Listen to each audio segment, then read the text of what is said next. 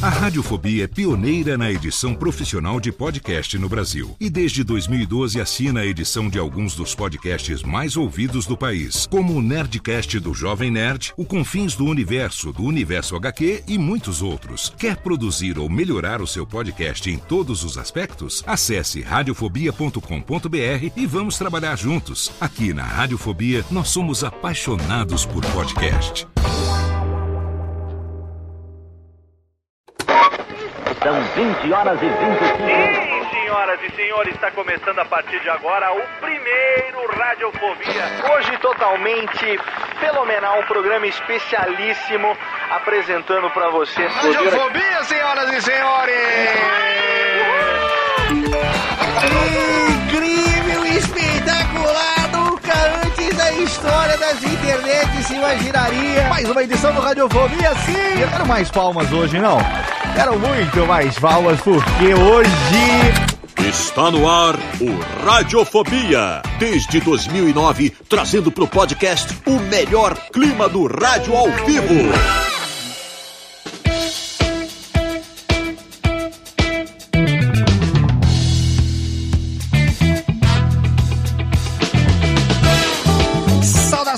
Ouvinte radiofobético. Eu sou Léo Lopes e tá no ar ao vivo pela Radiofobia Podcast Network. Mais uma edição do seu pequeno programinha. Mais uma edição do seu Radiofobia. Alessim, Rubens e Jorge quero mais palminhas hoje. Muito mais, muito mais palmas hoje. Chega também. Falsas demais essas palmas, porque nós estamos aqui no nosso ano 15, trazendo pra você um episódio. Olha, vou falar, em, em 15 anos um dos episódios mais pedidos a- a- em 15 anos. E assim, eu sou total culpado desse episódio nunca ter acontecido, porque uma coisa chamada vida atropela nós. E a gente fala, vou fazer, vamos fazer, vamos fazer, e acaba não fazendo. E agora, depois de muitos anos de que eu e o convidado de hoje somos coautores de um livro chamado Reflexões sobre o Podcast, Estamos aí retomando esse projeto numa novidade que virá em breve. E aí, retomando o contato, temos aquele grupinho marotinho nos Appsters. E aí a gente retomou o contato e falei, cara, precisamos gravar essa injustiça com o ouvinte do Radiofobia. E com você, eu preciso agora. É... Preciso me, me redimir disso. Como que não fizemos isso até agora? Então temos ele hoje aqui já já. Bom, você já sabe, mas nós vamos fazer de conta que não sabe ainda para fazer aquele mistério, porque nós temos aqui também, direto de Santa Maria da Boca do Monte, a menina que tá com a boca congelada, menina Jéssica, 3 graus, é isso? Isso, 3 graus, mas assim, não Jesus. se preocupem, porque na quinta-feira já vai para os 30. Ah, mas, Então- mas no interior do Rio Grande do Sul tá variando tanto assim agora? Sempre variou, sempre É variou. mesmo? Vareia desse É que jeito? a gente diz assim que tem a meia estação, né? Mas é meia estação, metade do dia é verão e metade do dia é inverno. Não tem, Oh, muito não é a temperatura média. muito Então a bem. gente fica nessa. Muito bem, temos aqui É. menina Jéssica no programa de hoje, que não, não podia estar de fora, afinal de contas, ela também é uma contadora de histórias.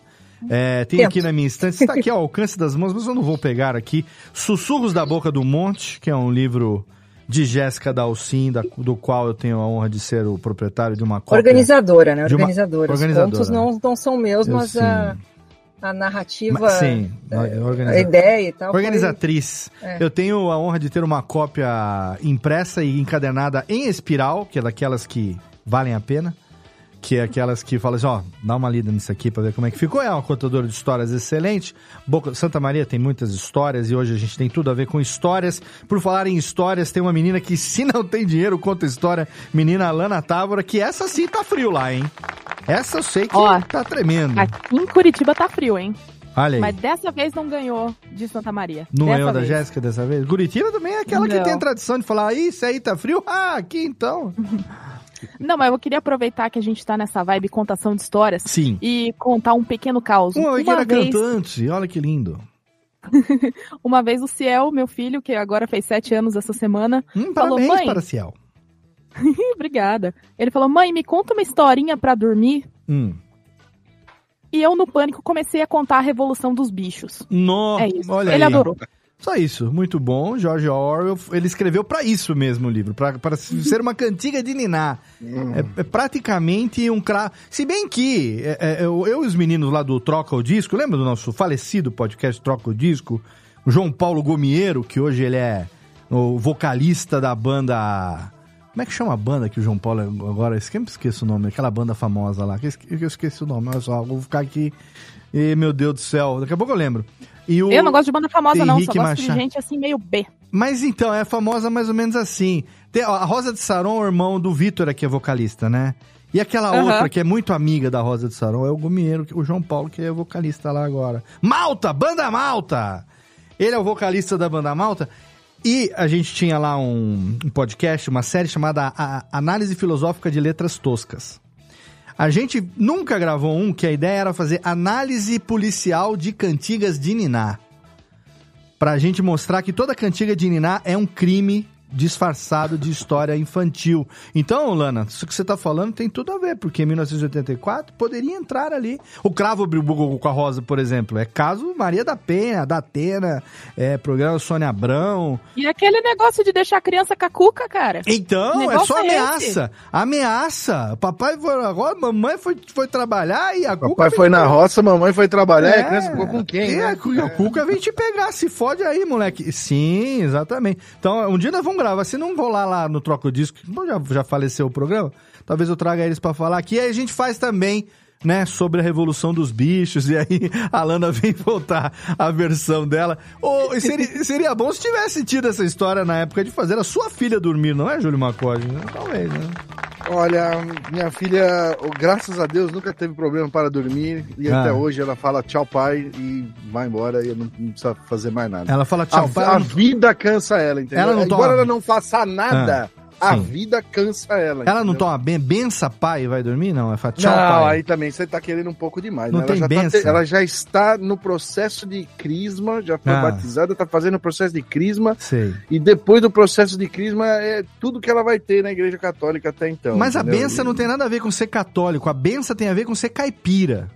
Caipira? Eu não É. sei, essa história eu não conheço. Benção não tem nada a ver com religião. Pode ser É. espírita, evangélico. Não. Caipira toma benção. Ben... E não é nem a sua benção, papai. É benção, pai. É coisa de caipira, a benção. É, eu não sabia. É, No é interior benção. de Minas tem essa tradição, inclusive. É. Chega lá, você chega, oi tio. Não, pede Bença, benção. bença, tio. tio, Bença, é. Eu tenho. É, é mais do que um, um oi, assim. Não né? tem Mais- nada a ver é um- com. É uma reverência. É, Você tá então, encontrando, Sim, toma benção, vai despedir, toma a benção também. Eu É tenho. mesmo? Vou Eu fazer não conheço 50. É Brazilian Core. Vou fazer 50 anos enquanto com a tia no supermercado, na fila do almoço, bença tia.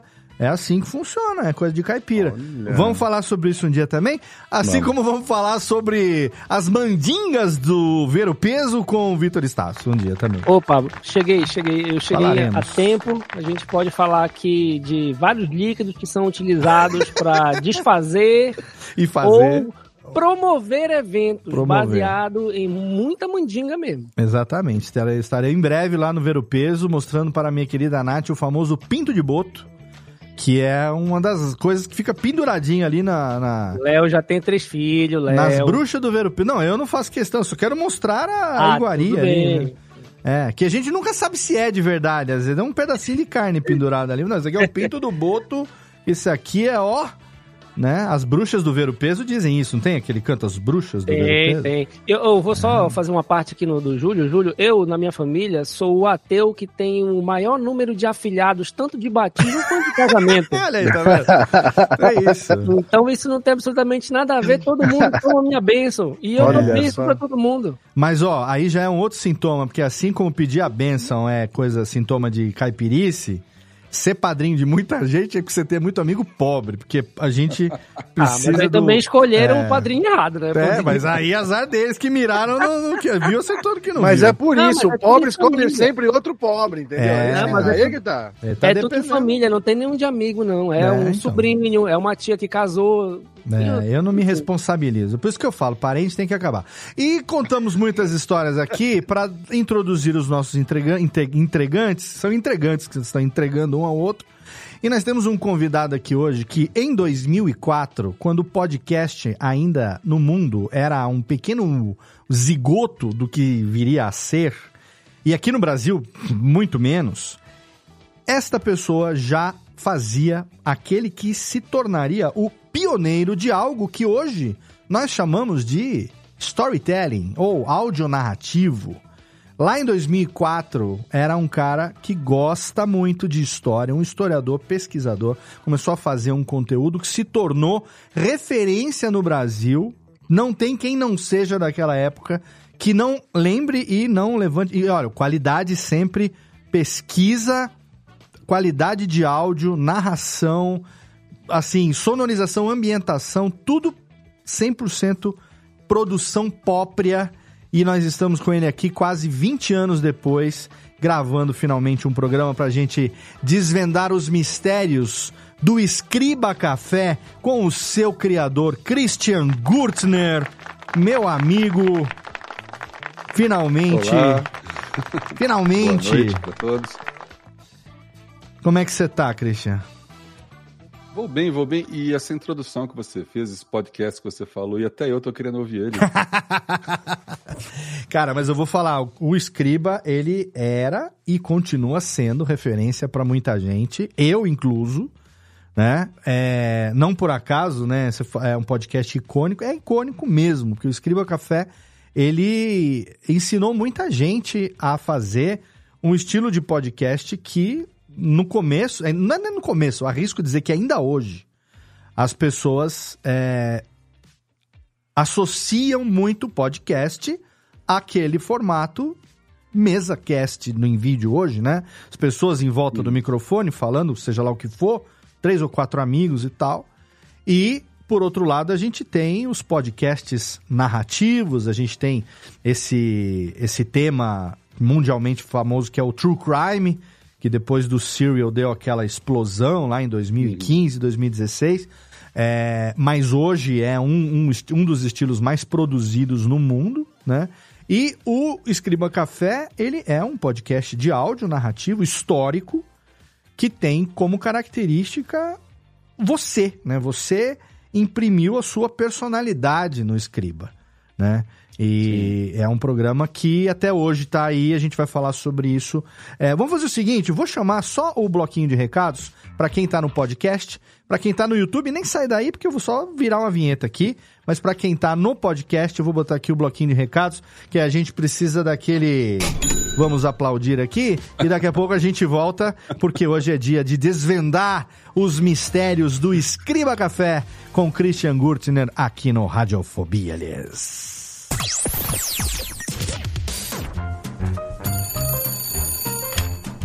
Alô, Alô, é, é da rádio, é? é da Radiofobia, filho. Então, é que sabe que eu mando carta pro programa toda semana, tem uns 10 anos já, mas ninguém nunca leu as minhas cartas, rapaz. Carta, lindo, sério? Em pleno século XXI? E você ouve onde? No gramofone? Mas não tem nenhuma carta por aí, não, é? Ah, eu queria tanto ouvir o meu nome no programa. Tá, e qual é a sua graça? É Ostrogésilo, Ostrogésilo.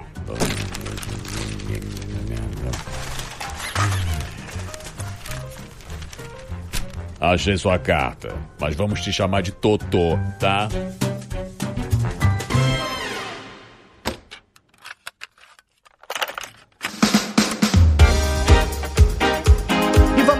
Rapidamente para nossa sessão aqui de cartinhas do Totô. Na verdade, não tem cartinha, tem recadinhos aqui para você. Começando por quem? Começando pelo nosso parceiro de 13 anos de hospedagem, HostGator, um dos melhores serviços de hospedagem do mundo, tá aqui no Brasil há exatamente 13 anos também. Foi lá no comecinho de 2010 que a HostGator começou as suas atividades no Brasil e desde então somos parceiraços dessa que é uma das parcerias, se não a parceria mais longeva entre uma empresa e um podcast no Brasil. E não é por acaso que a gente está lá há 13 anos na HostGator, a gente não estaria lá se o serviço não fosse realmente de qualidade. Todos os meus sites estão hospedados ali num servidor dedicado da HostGator, que você também pode ter para o seu projeto com até 50% de desconto, melhor ainda, para você poder garantir seu plano de hospedagem num servidor dedicado, VPS, compartilhado, não importa o tamanho, a dimensão do seu projeto, com certeza a HostGator tem um plano para você e ganhar desconto é sempre melhor, né? Então, para isso, é só você entrar lá no nosso site radiofobia.com.br barra podcast, vai lá no rodapé da página, tem um banner escrito hospedado por HostGator, ou então na postagem individual de qualquer episódio, você clica ali e você vai ser direcionado para nossa página de parceiro para você poder garantir até 50% de desconto no seu plano de hospedagem em HostGator.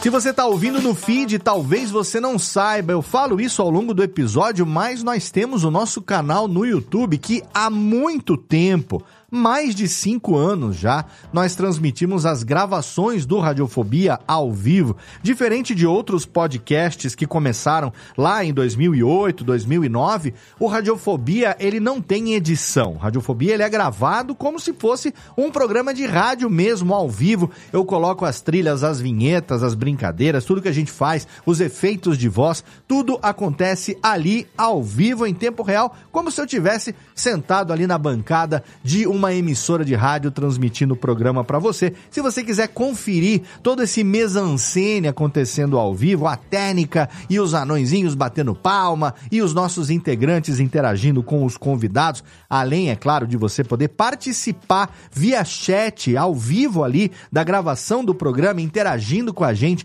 mandando a sua mensagem, a sua pergunta para os nossos convidados, é só você assinar o nosso canal no YouTube, youtube.com.br barra radiofobia. Vai lá, se inscreve no canal, ativa as notificações para você poder saber sempre que tiver uma nova gravação no ar. Você vai ser notificado. Esperamos, né? Porque o YouTube é meio difícil de notificar, mas a gente espera, se você clicou no sininho ali, que você seja notificado. Agora, se você quiser ter certeza mesmo de tudo que está acontecendo na Radiofobia Podcast Network, se você quiser também ter contato direto com a gente diariamente, de graça, graça. Você não tem que pagar nada por isso, não. Você vai ter contato direto ali comigo, com todos os integrantes do Radiofobia, com os integrantes, com os produtores dos outros programas da casa e também com vários amigos e ouvintes da Podosfera Brasileira. Aí você tem que entrar no nosso grupinho da Radiofobia Podcast Network no Telegram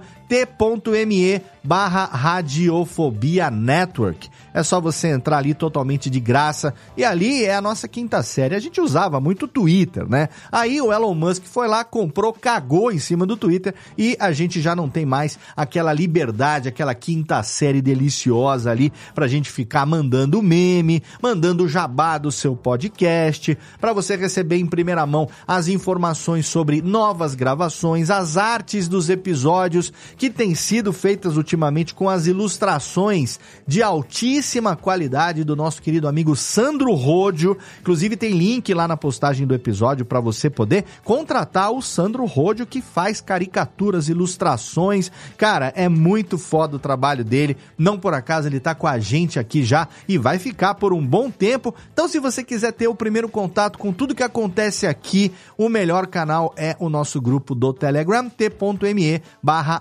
Radiofobia Network. Agora, se você gosta de produção de podcast, se você é uma pessoa que tem o pezinho aí na produção, se você acompanhava o Alotênica, então você tem que acompanhar o projeto que é o herdeiro sucessor do Alotênica, que é o curso de podcast, que tem também as suas gravações ao vivo lá no YouTube, no canal do curso de podcast, youtube.com barra curso de podcast, e também você tem um grupo lá no Telegram, e esse grupo é o grupo da galera da produção, é o grupo que troca ideia sobre equipamentos, sobre software, novidades, todas as dúvidas que você tiver, você pode mandar lá, porque com certeza alguém vai te ajudar, é um grupo extremamente colaborativo, além, é claro, de você ter contato direto comigo, com o Thiago Miro, com o Jeff Barbosa, com o Du Sierra, com a galera que edita aqui na Radiofobia, além, é claro, de outras pessoas que trabalham profissionalmente com produção e edição de podcast. O Gabriel Tuller tá lá, o Senhorá tá lá, nossa querida Cafeína, Drica Sanches tá lá, fora outros nomes de peso aí da podosfera brasileira que você tem contato direto no nosso grupo do Telegram, que é t.me barra o curso de podcast. Não esquece do O no começo, senão você vai cair num grupo que não é o meu t.me barra o curso de podcast. Eu convido você a participar e ter contato direto com a gente, também, é claro, totalmente de grátis. Belezinha? E por último, mas não menos importante, se você ainda não ouve, ouça o Cast News. Cast News é o podcast semanal de notícias para podcasters. Temos o nosso site castnews.com.br. Lá você pode assinar a newsletter e também, é claro, assinar o nosso podcast disponível em todas as plataformas de áudio e também no YouTube.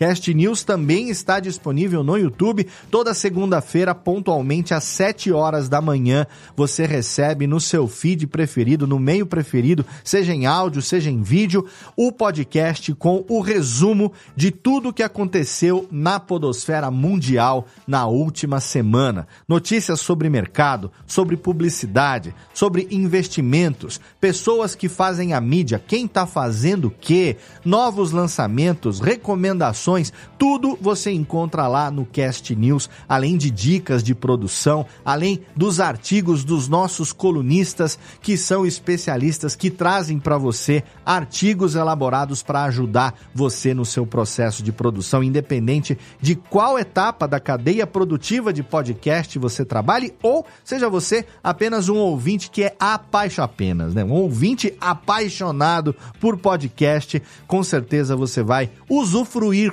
olha que bonito, de tudo que nós entregamos para você de notícia ali no Cast News. Então, entra lá e você assine a newsletter e também o podcast castnews.com.br. E também tem um grupo no Telegram, na verdade é um canal público no Telegram. Você não interage, mas a vantagem é que você recebe ali no Telegram imediatamente quando uma notícia nova é postada no site. Isso é muito útil para quem acompanha tudo o que acontece no dia a dia. Uma notícia nova é postada no site ela aparece ali no nosso canal público no Telegram com o link. Você pode clicar direto, tem o resumo da notícia. Se você se interessou, você clica, vai direto para o portal e lá você tem acesso instantâneo às notícias que são postadas lá no portal. t.me barra castnews underline br é o nosso canal público do Cast News no Telegram.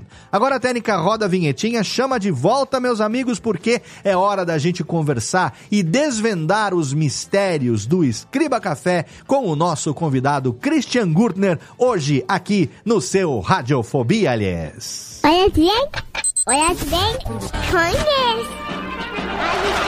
Radiofobia. Radiofobia. A gente nem saiu e estamos aqui. Se você tá no YouTube, eu fiz só uma graça. Eu parei a mesma trilha que tava tocando, voltei, bota as palminhas aqui e já tira a palminha aqui também. Você nem percebeu, porque a gente tem ele aqui Christian Gurtner, diretamente de Belo Horizonte. Você tá em BH, é isso? Belo Horizonte, sim. Excelente. Meu velho, o que eu queria saber, que eu sempre quis saber, era. Era, não, é. Lá em 2004, o que você fazia, né? Quem é. Primeiro vamos naquela coisa, na fila do pão. Quem é Christian Gurtner na fila do pão? De onde vive, vive como se reproduz no Global Repórter dessa noite?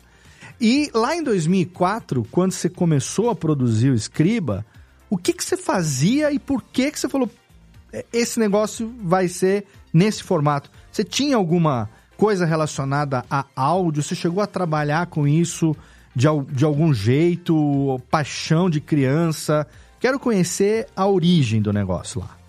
A paixão de criança mesmo é a minha profissão principal hoje, que é piloto. Hum. Mas o áudio, a, a, história, ouvir histórias, contar histórias, ler histórias, isso foi a paixão pessoal sempre.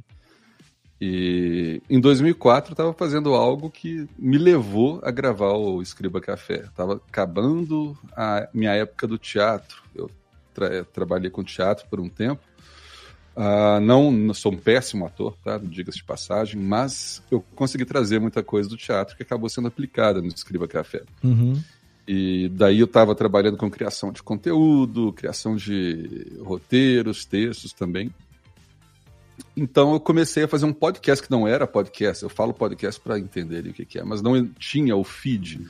Mas basicamente o formato era o que seria aplicado depois no Escriba Café, que era sobre teatro. Aí uhum. contava-se a história do teatro, curiosidades do teatro.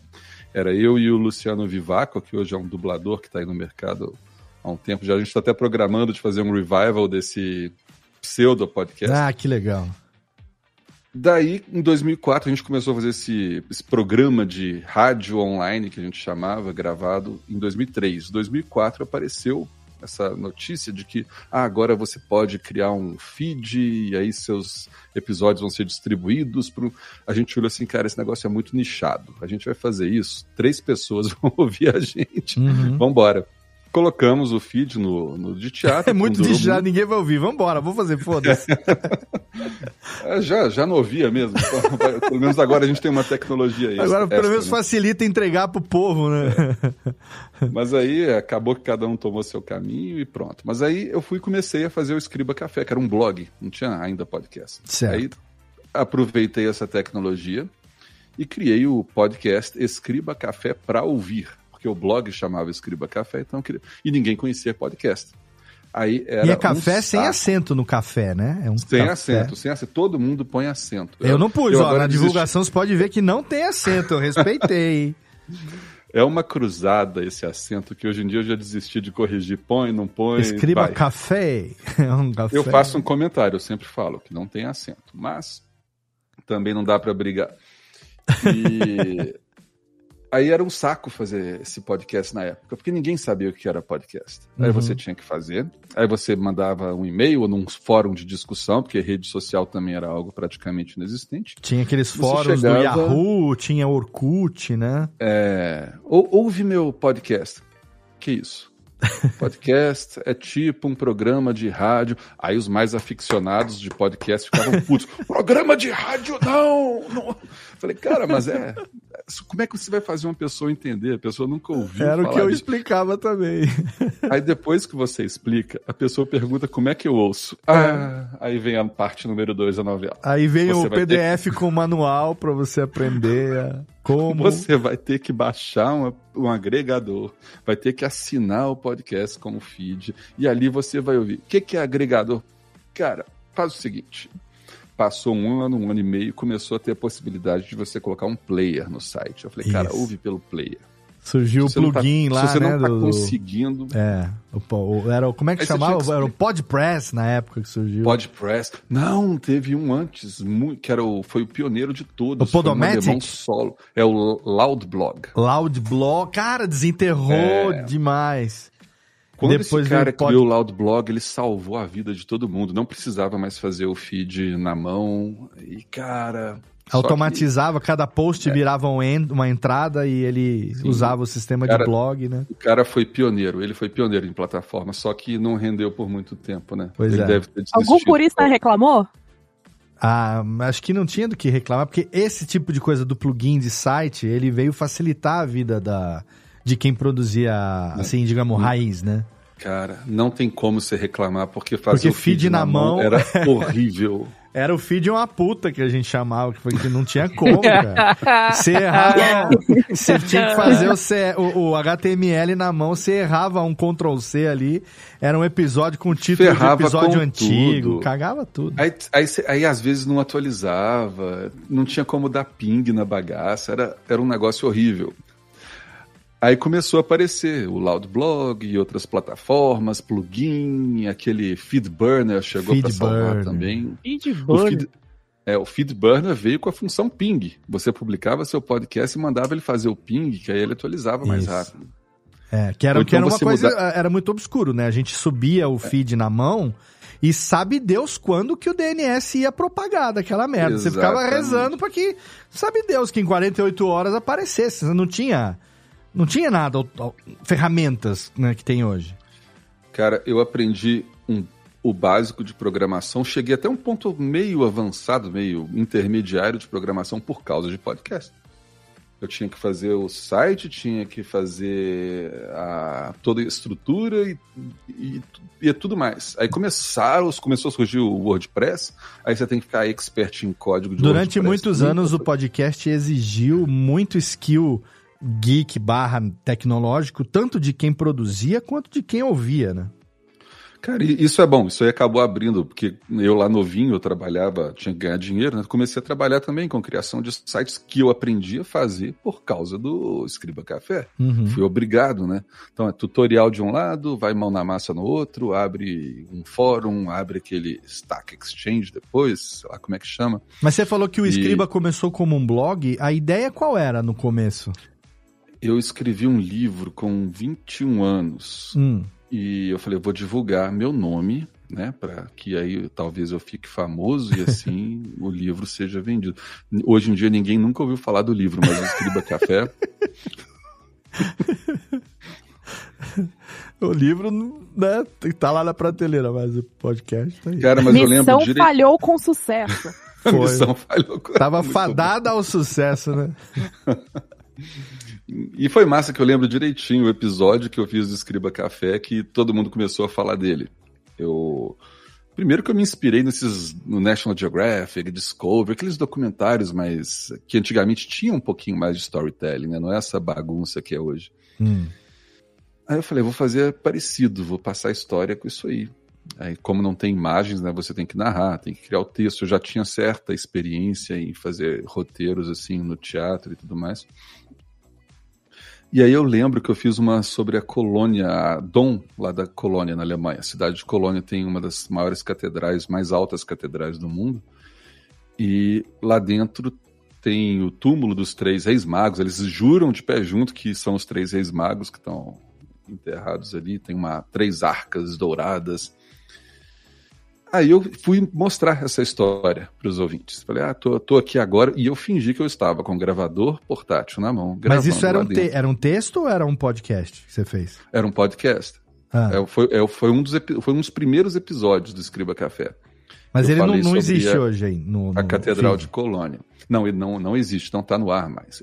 Eu acho que tem 100 episódios do Escriba Café que já foram retirados do ar, vão ser regravados. Mas por que Aí, razão? a Eu pouco- também tava com essa dúvida, porque eu tenho aqui um, po- 40 episódios hoje no feed do Escriba, e o mais antigo é sobre a Segunda Guerra Mundial, que tá aqui com a data de 14 de setembro de 2014. E os 10 Então, anos aí- que teve antes, o que a- aconteceu? A explicação para isso vai ser uma história muito longa que a gente vai chegar lá daqui a pouco Ah, e então remonta beleza. a história do podcast. Mas dá pra Tem- gente recuperar isso, né? Porque teve um porquê dessa mudança aí, né? Dessa perda. O- os episódios temporária. do jeito que estavam não serão, pelo menos por enquanto, publicados. Eles vão ser regravados. Eu vou reproduzir, vou atualizar. Mas porque eles não existem mais como mídia ou porque tem um, deu um problema?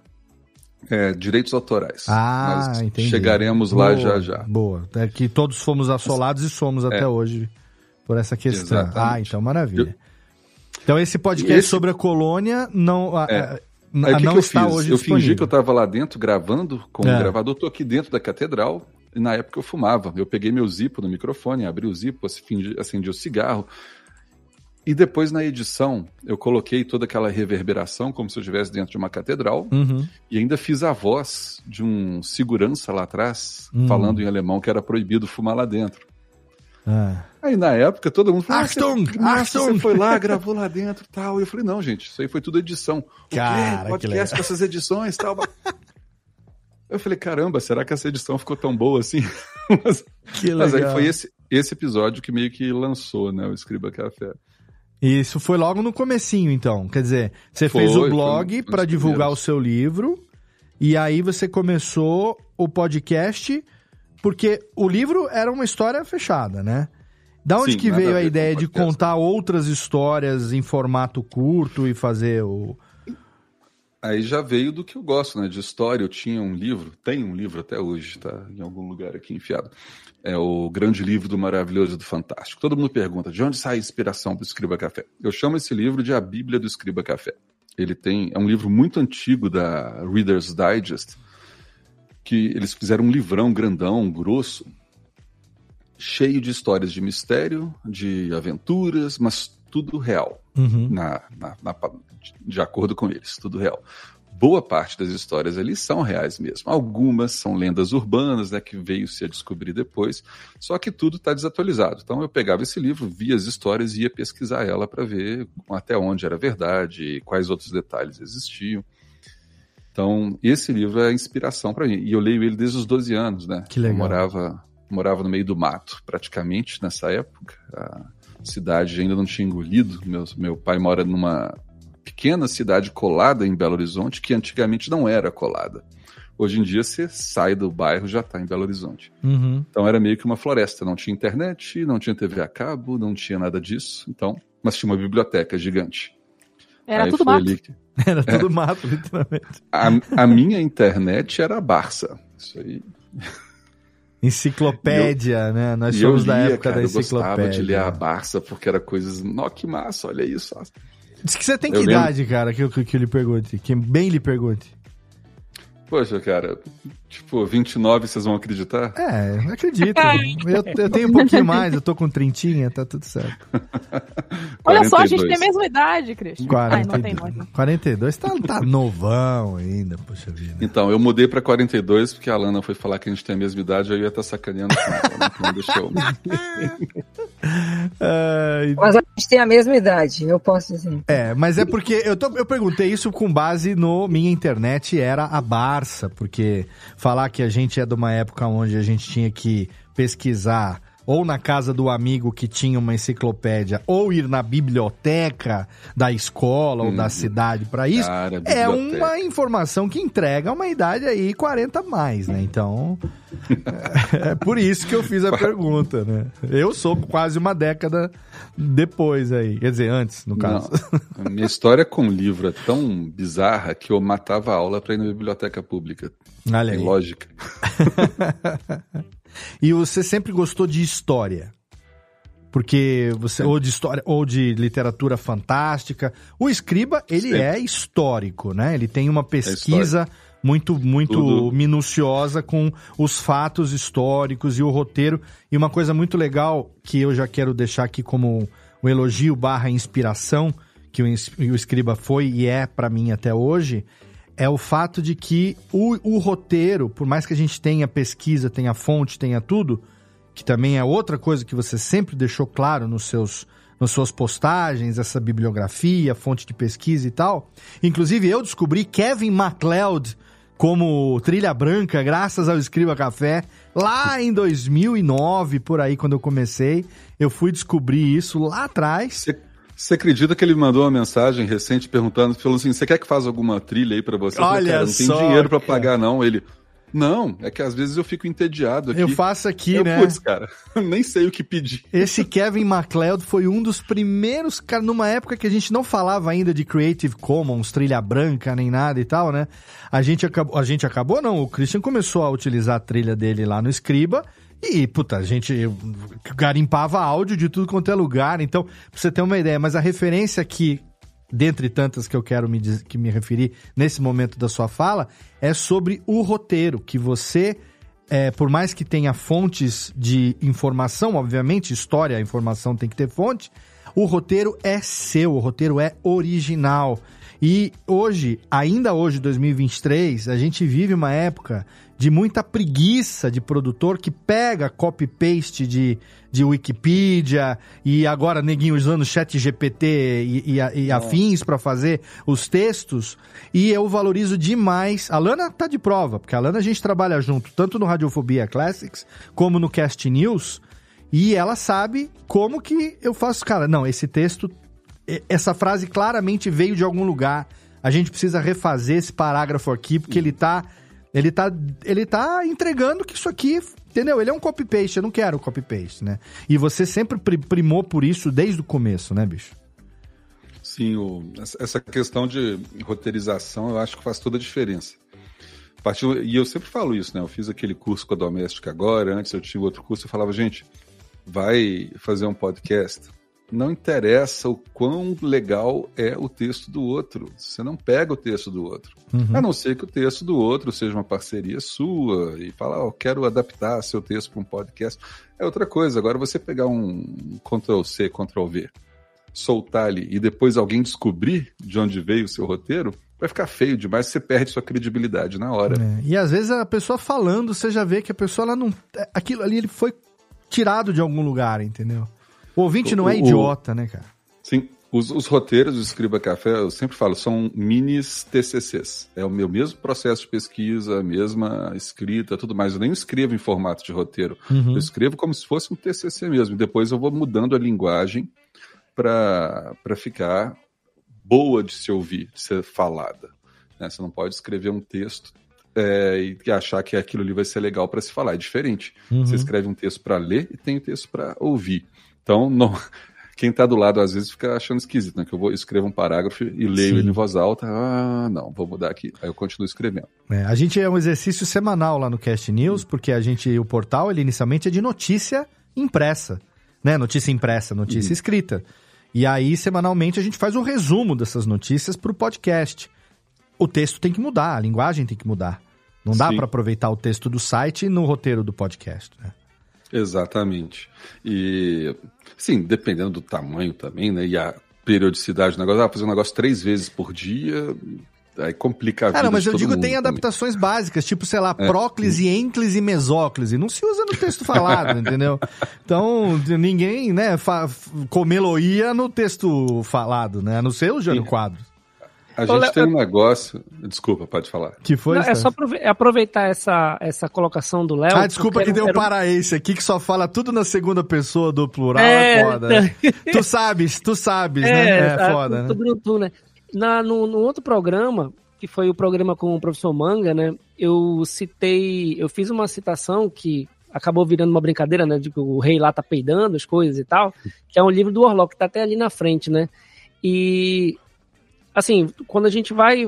um- Uma coisa de escrever roteiro, ou de escrever para cinema, ou de escrever para livro, fazer essa adaptação da linguagem, é conhecer qual era o tipo de palavras que eram utilizados na, na época, né? Uhum. Então, o tipo de, de flexão do verbo, como estás falando aí, como é que ele vai ser utilizado.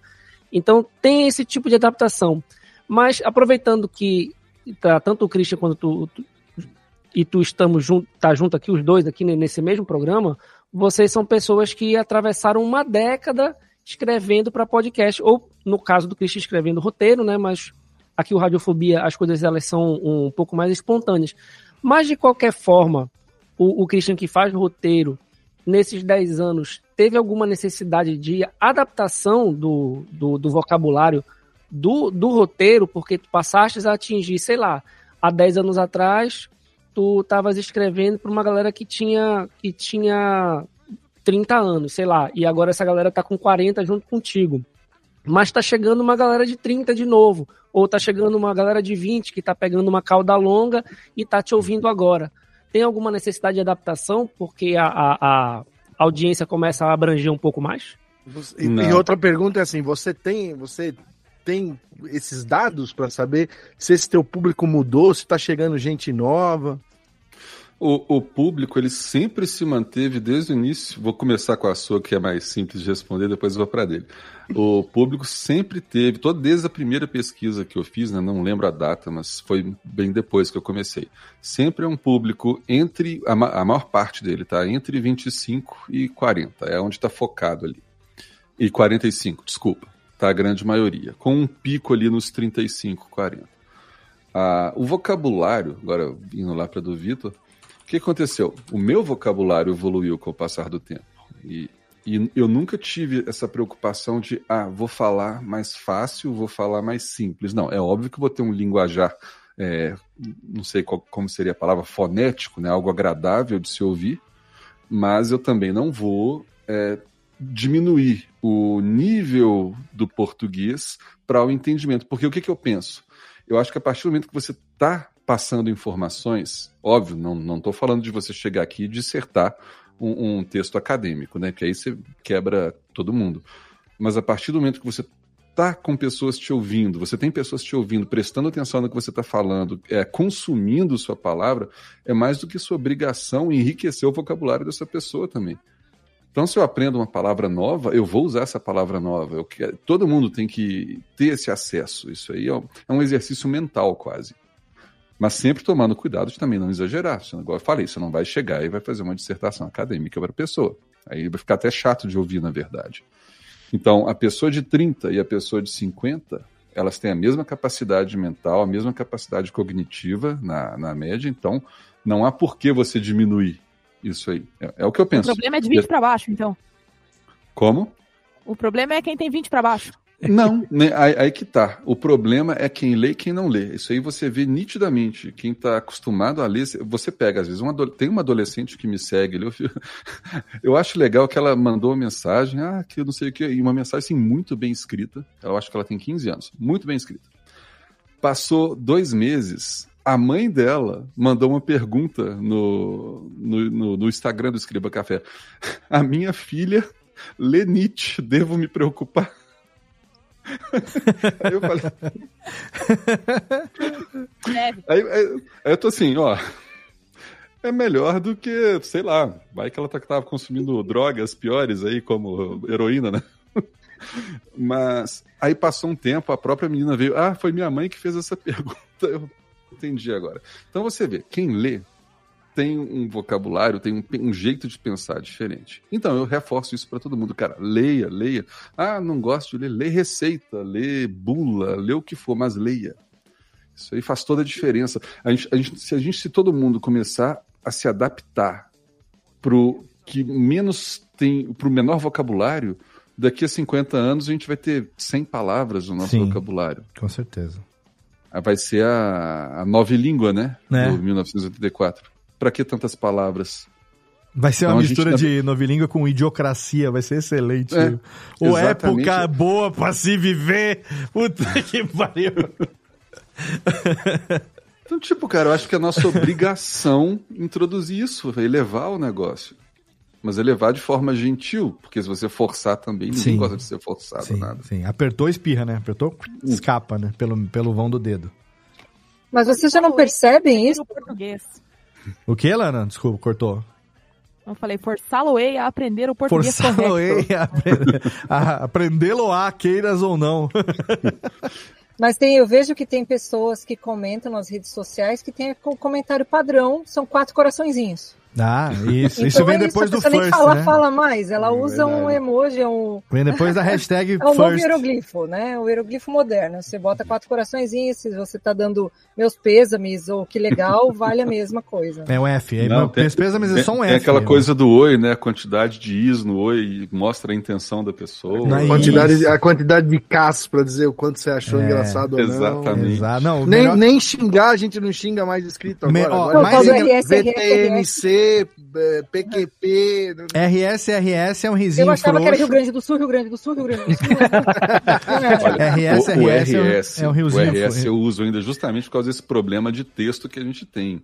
Você manda uma mensagem para uma pessoa e fala: essa mensagem pode ser interpretada de tal forma. Deixa Exato. eu colocar um RS, Hum, é ao invés de escrever mais cinco linhas explicando o sarcasmo, a ironia ou a Uhum. piada. É. Então põe o RS, resolveu. Que eu sou muito fã de uma época que, que você pagava para mandar mensagem, né? As É. pessoas tinham mais cuidado com a mensagem. SMS Até Pensava mais antes de mandar. É. né? E não tinha aquela coisa de oi, nova mensagem. Tudo bem? Nova Ah, eu mensagem. tenho muita É. raiva disso. A pessoa E não você- escreve o parágrafo inteiro, me dá raiva. Exato. Aí às vezes você tá ocupado com alguma coisa numa reunião. Ela e quer lá, chamar pim, sua pim, atenção pim, primeiro pra depois introduzir o que ela quer e tal. Você vê a diferença de, de, de tempo das pessoas, né? Quando você manda, e aí fulano, tudo bem? Eu sou Cicrano da Silva Tararal, queria trocar uma ideia pra saber se a gente pode gravar um episódio do Radiofobia. Porra, a hora que você puder ler isso, Uma mensagem. você já tá com o contexto todo. Porra, Léo, vamos lá, tal, não sei o que, marca a data. E assim faz o quê? Uma semana que nós estamos aqui combinando, o negócio tá saindo. Agora essa coisa aqui, oiê. Pronto, larga o oiê lá. Ai, ai, Ai, Cristo. cansado, vocês recebem áudio cansado? Tô, tô um pouco Ah. preocupado. A viu? única pessoa Começa que assim. você autoriza a se comunicar assim com você é o, o conge ou a conja. É a pessoa que é do seu relacionamento. Porque aí você pode. Você tá brincando, entendeu? Ainda mais como eu, que a gente É. não mora necessariamente no mesmo, no mesma residência o tempo todo. A gente No tem. mesmo condado? No mesmo condomínio, no mesmo condado, no mesmo, co- no mesmo Shire. A gente fica trocando coisa e tem, tem as suas intimidades. Como assim na mesma cadeira? Eu não entendi. Né? Agora, o, o, o Estácio, sua pergunta foi respondida ou nós já estamos devagando aqui? Não, não, já estamos divagando, ela já foi respondida já. A sua já foi, não, porque. eu vou- Perfeitamente. Já- porque Não, mas eu é- achei uma é a pergunta guerra massa, porque que é, é muito importante isso, cara. Tem que ser colocado. Nossa obrigação tá fazendo isso. Não, É, é, eu acho é, o- que é. eu- eu- a- o negócio da pergunta é porque, tipo assim, eu ouvi o Christian durante muitos anos, eu baixei os episódios, o Léo perguntou sobre os episódios a- a- que foram removidos e tal, então eu ouvi alguns episódios para poder vir, vir gravar. Eu vou. de- deixa eu falar um negócio aqui rapidão. Cadê, Técnica? Eu não, eu não aprendi o, o efeito dessa mesa nova aqui ainda. Cadê aqui? Cadê o meu? Inclusive, viu? É, mas cadê o meu É, reverb essa aqui é. agora? Aqui o reverb tá. Ah, não é o reverb que eu quero. Eu quero aquela. Não, essa aqui também não. Ah, vou fazer aquela assim, vou fazer essa aqui pra aqui, que eu acho maravilhosa. Não fala pra ninguém, mas eu tenho também uma pasta com os episódios antigos aqui que eu... Não fala também. Eu também sou da época que a gente... Jogar ba- lá no grupo, Querido, hein? eu sou da época que a gente baixava podcast gravava no pendrive e ouvia no carro. Pendrive não, a gente queimava no CD. E ouvia no CD do carro para É o mercado negro. E o RW nunca dava certo. Agora, sabe Chovsky bom. off agora. É, mas nenhum conta pra ninguém, viu? Porque esses aí tem. Não, eu tenho os episódios antigos do Guanacast. Tem coisas da época quando eu comecei lá em 2009, o Christian já tava cinco anos fazendo escriba. E já era referência, né? Na época, lembro quando eu conheci o Dudu, o Tato, Mauri, a galera lá da, da- da- do Baixo Clero, lá da Pastoral, daquela turmitia que a gente. Na época que a gente ainda cabia numa bancada de Campus Party, a podosfera inteira do Brasil ali. Eu peguei tudo aquilo que eu conhecia, que eu falava, puta, aqui tem um elemento que eu gostaria de usar, aqui tem um elemento que eu acho que fica ali é legal. Puta, eu baixei tudo e eu, eu não jogo nada fora, eu sou velho, né? Eu guardo as coisas, né? Então tá aqui, tem um HD, tem um, uns par de HD aqui que as coisas tá guardada aqui ainda. Ó, né? episódio do Léo Lopes no Acumuladores vai ao ar semana que vem, hein, pessoal? Nossa. Atenção. É, é mais fácil o do Largados Acumuladores e Pelados. digitais. né? Largados e Pelados pode ser que saia antes, não falam nada, viu? Porque o negócio aqui tá bravo. Viu?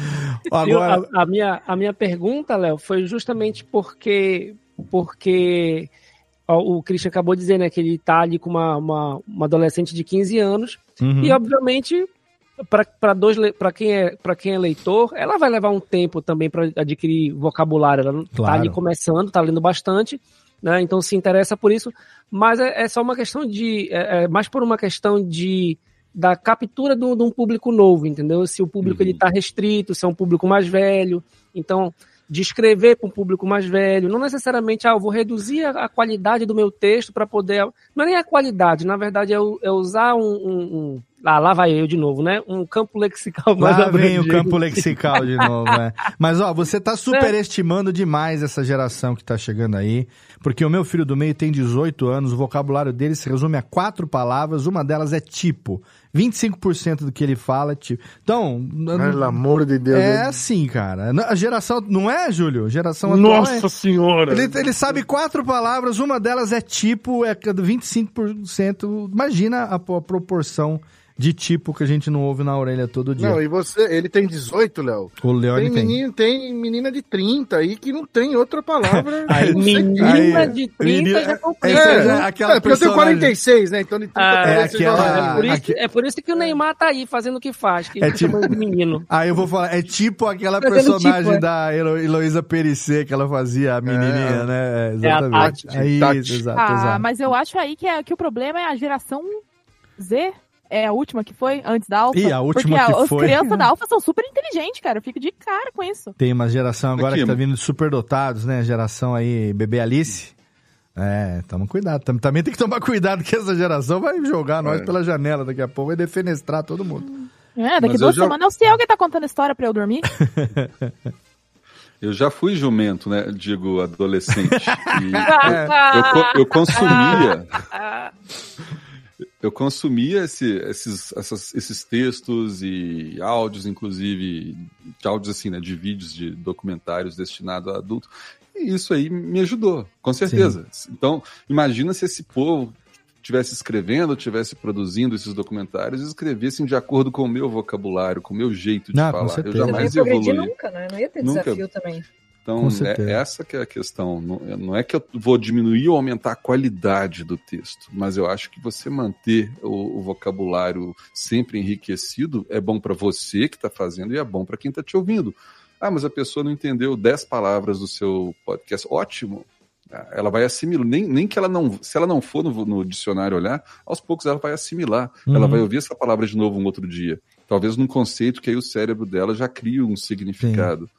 Tem muitas palavras que a gente sabe fa- falar e sabe o que significa e você nunca olhou no dicionário. Como é que você aprendeu elas? Através da ouvindo e conversando.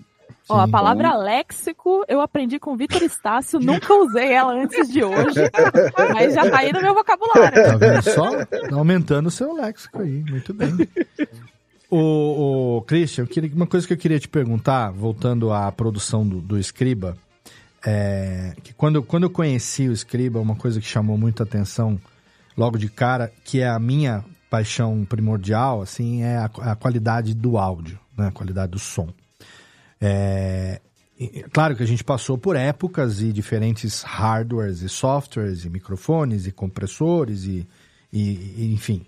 Mas eu sempre, acima da, da, da qualidade, digamos assim, de bitrate, sabe? De o que, que é mais pesado, menos com, com, com menos compressão, mais compressão, eu sempre atentei, é, até hoje atento muito pro esmero na, na, na- na edição, para detalhes. São coisas que, se o cara tá ouvindo muitas vezes no, no carro, no trânsito, ele não vai prestar atenção naquilo, porque é um efeito pontual quando alguma coisa é dita, é uma trilha que conversa com determinada é, tensão da narrativa, é uma coisa muito de editor mesmo, assim, né? Agora, quando o cara ouve de fone de ouvido, uma experiência que ele se permite num podcast como o Scriba ou como outros, que tem a, a questão narrativa aliada à ambientação, a uma sonorização, por mais que não seja um audiodrama, mas ele tem muitos elementos de, da narrativa que são fortalecidos com a edição de áudio, não ouvir de fone de ouvido é um pecado, né? Então, um- um- um- uma das coisas, assim, a qualidade do áudio sempre foi, para mim, exemplar e referência, e outra que eu me compadeço, como editor, de que ao longo dessas quase duas décadas é muito menor a quantidade de pessoas que perceberam tudo aquilo que você quis fazer no áudio e, e- comparado com aqueles que não passou batido. Então, esses poucos, quando mandam um feedback, caraca, você usou uma trilha X, você botou um som Y, a gente pega esses ouvintes, que é tipo Jéssica Dalcin e, e Vitor Estácio, que fazem isso comigo há, dé- há décadas, há, há muitos anos, que eu pego esses, esses ouvintes e trago, não só trago no meu coração a vida inteira, como eu puxo eles pra trazer pra estar aqui comigo, porque são aqueles que sabem valorizar o que a gente faz. Que, assim, edi- edição é um trabalho muito solitário. Eu, eu- eu costumo dizer que é masturbatório até, sabe? Porque é um prazer individual, é uma coisa sua, que se alguém conseguir compartilhar daquilo no resultado, vai ser um- uma realização. Mas você fez muito pra si mesmo, você sentir satisfação naquilo. Essa minha sensação reverbera com você, com a maneira como você é, produziu? Eu tô certo nessa minha interpretação? Ou é algo de ouvinte mesmo, de fã? Não, tá tão certo que inclusive vou mandar um recado aqui para terceiros, que é o seguinte: certa vez eu tá, a pessoa "Ah, que você tá demorando, você não sei o quê. A edição demora, porque olha só, no canal esquerdo tem que vir um pouquinho mais alto esse som, porque nesse aqui tem que vir aqui que vai dar a sensação 3D de não sei o quê. A pessoa, cara, para de gastar tempo com isso. Você pode fazer o podcast muito mais rápido, se você não preocupar com isso. Nen- Nenhum dos seus ouvintes está prestando atenção nesses detalhes. Ó, o Léo Lopes tá, tá vendo? Eu vou te Então, falar, ó. eu vou te falar o seguinte, no dia seguinte da gravação desse episódio, esse episódio está sendo gravado na segunda-feira, 28 de agosto, tá saindo no feed no dia 4 de setembro e quem tá no YouTube tá assim, aqui assistindo a gente ao vivo. É, se você tá ouvindo no feed e não sabe, tem o nosso canal no YouTube, tem o nosso grupo no Telegram, os links estão lá na postagem do episódio para você poder acompanhar. No dia 29 de agosto, então, dia seguinte dessa gravação, passado para quem tá ouvindo no feed, estreou a audiosérie França e o Labirinto, original Spotify, a maior produção original do Spotify feita no Brasil, produzida pela Nonsense Creations, que é a, a produtora do Jovem Nerd. Os caras estão. Ah, Christians, fala de tempo, né? Esse projeto, que eu tenho o piloto do piloto do zigoto do piloto desse projeto no meu HD. Chamava Ponto Cego, pra você ter uma ideia, era codinome. Era tipo Jorge Lucas que vai filmar um negócio e bota o um nome de outra coisa. E hoje é França e o Labirinto. Quatro anos de produção. Para 13 episódios. Celton Mello e grande elenco, produção. A produção acho que mais foda de áudio que. Tudo que você fez e outros fizeram tá culminando nisso que a gente tá vendo, tá, vai ouvir aqui agora. Áudio 100% binaural, experiência imersiva. O personagem do Celton é um detetive cego. O detetive que não era cego. No passado ele prendeu um serial killer. Ao longo da vida dele ele ficou cego. E agora começa a vir tipo um copycat dos crimes que ele prendeu no passado. E não se sabe se o cara é, o cara não é, é um copycat, não é, o que, que tá acontecendo. Essa é a história. E como ele é um cara cego, você é ouvinte, é a cabeça dele o tempo todo na história. Genial, genial. Então, para você ouvir como? De fone de ouvido estéreo e no escuro. E aí você vai entrar no negócio. 2023, Celton Mello como ator principal, numa experiência 100% audionarrativa binaural que levou quatro anos para ser produzida. Dá esse recado também aí para os terceiros que você está querendo dar, porque o que hoje está acontecendo nesse nível, você estava fazendo isso e, e, e, sendo pioneiro desse tipo de conteúdo, desse estilo de conteúdo, há quase 20 anos. E o preço, assim, o, assim, o preço não, a, a, o esforço, né, mostra que, ah, não tem ouvinte. Se não tem ouvinte, por que, que os caras vão estar tá perdendo tempo, quatro anos e, e tudo isso para fazer? Eu não ouvi ainda, ouvi só o piloto que tá no o trailer, não o piloto, o trailer que tá no Spotify. Amanhã eu vou, em algum momento, parar, não vou conseguir ouvir tudo de maratona, mas eu vou ouvir pelo menos um ou dois episódios e nessa, nessa de. Cara, é uma coisa que você tem que parar para escutar. O Escriba sempre foi isso. Para mim sempre foi isso. Agora eu entendo a questão da música que você tá falando, porque eu me lembro que lá no começo a, a gente usava muito trilha sonora de filme, né? A gente usava muito é, trilha de filme conhecido e tal, que a gente não podia uhum. usar, mas naquela época não tinha um, um, um, não tinha nenhuma legislação que nos explicasse isso de maneira tão clara e também não tinha o famigerado algoritmo que derrubava, flagueava e ameaçava, sei lá, perder a guarda da sua filha porque você usou um trecho da música do Indiana Jones. Hoje em dia a gente sabe que não pode, então a gente tem muito banco de trilha branca, a gente tem, né, além do Kevin MacLeod que está aí até hoje, tem a gente, por exemplo, Epidemic Sound, que eu assino profissionalmente pela empresa. É, e o que eu uso também. Muitos outros que a gente fica blindado e tem todos os projetos a gente tem coisa pra cacete lá. Então eu, eu entendo, porque, lógico, não dá hoje para manter aquilo, tem que ser refeito.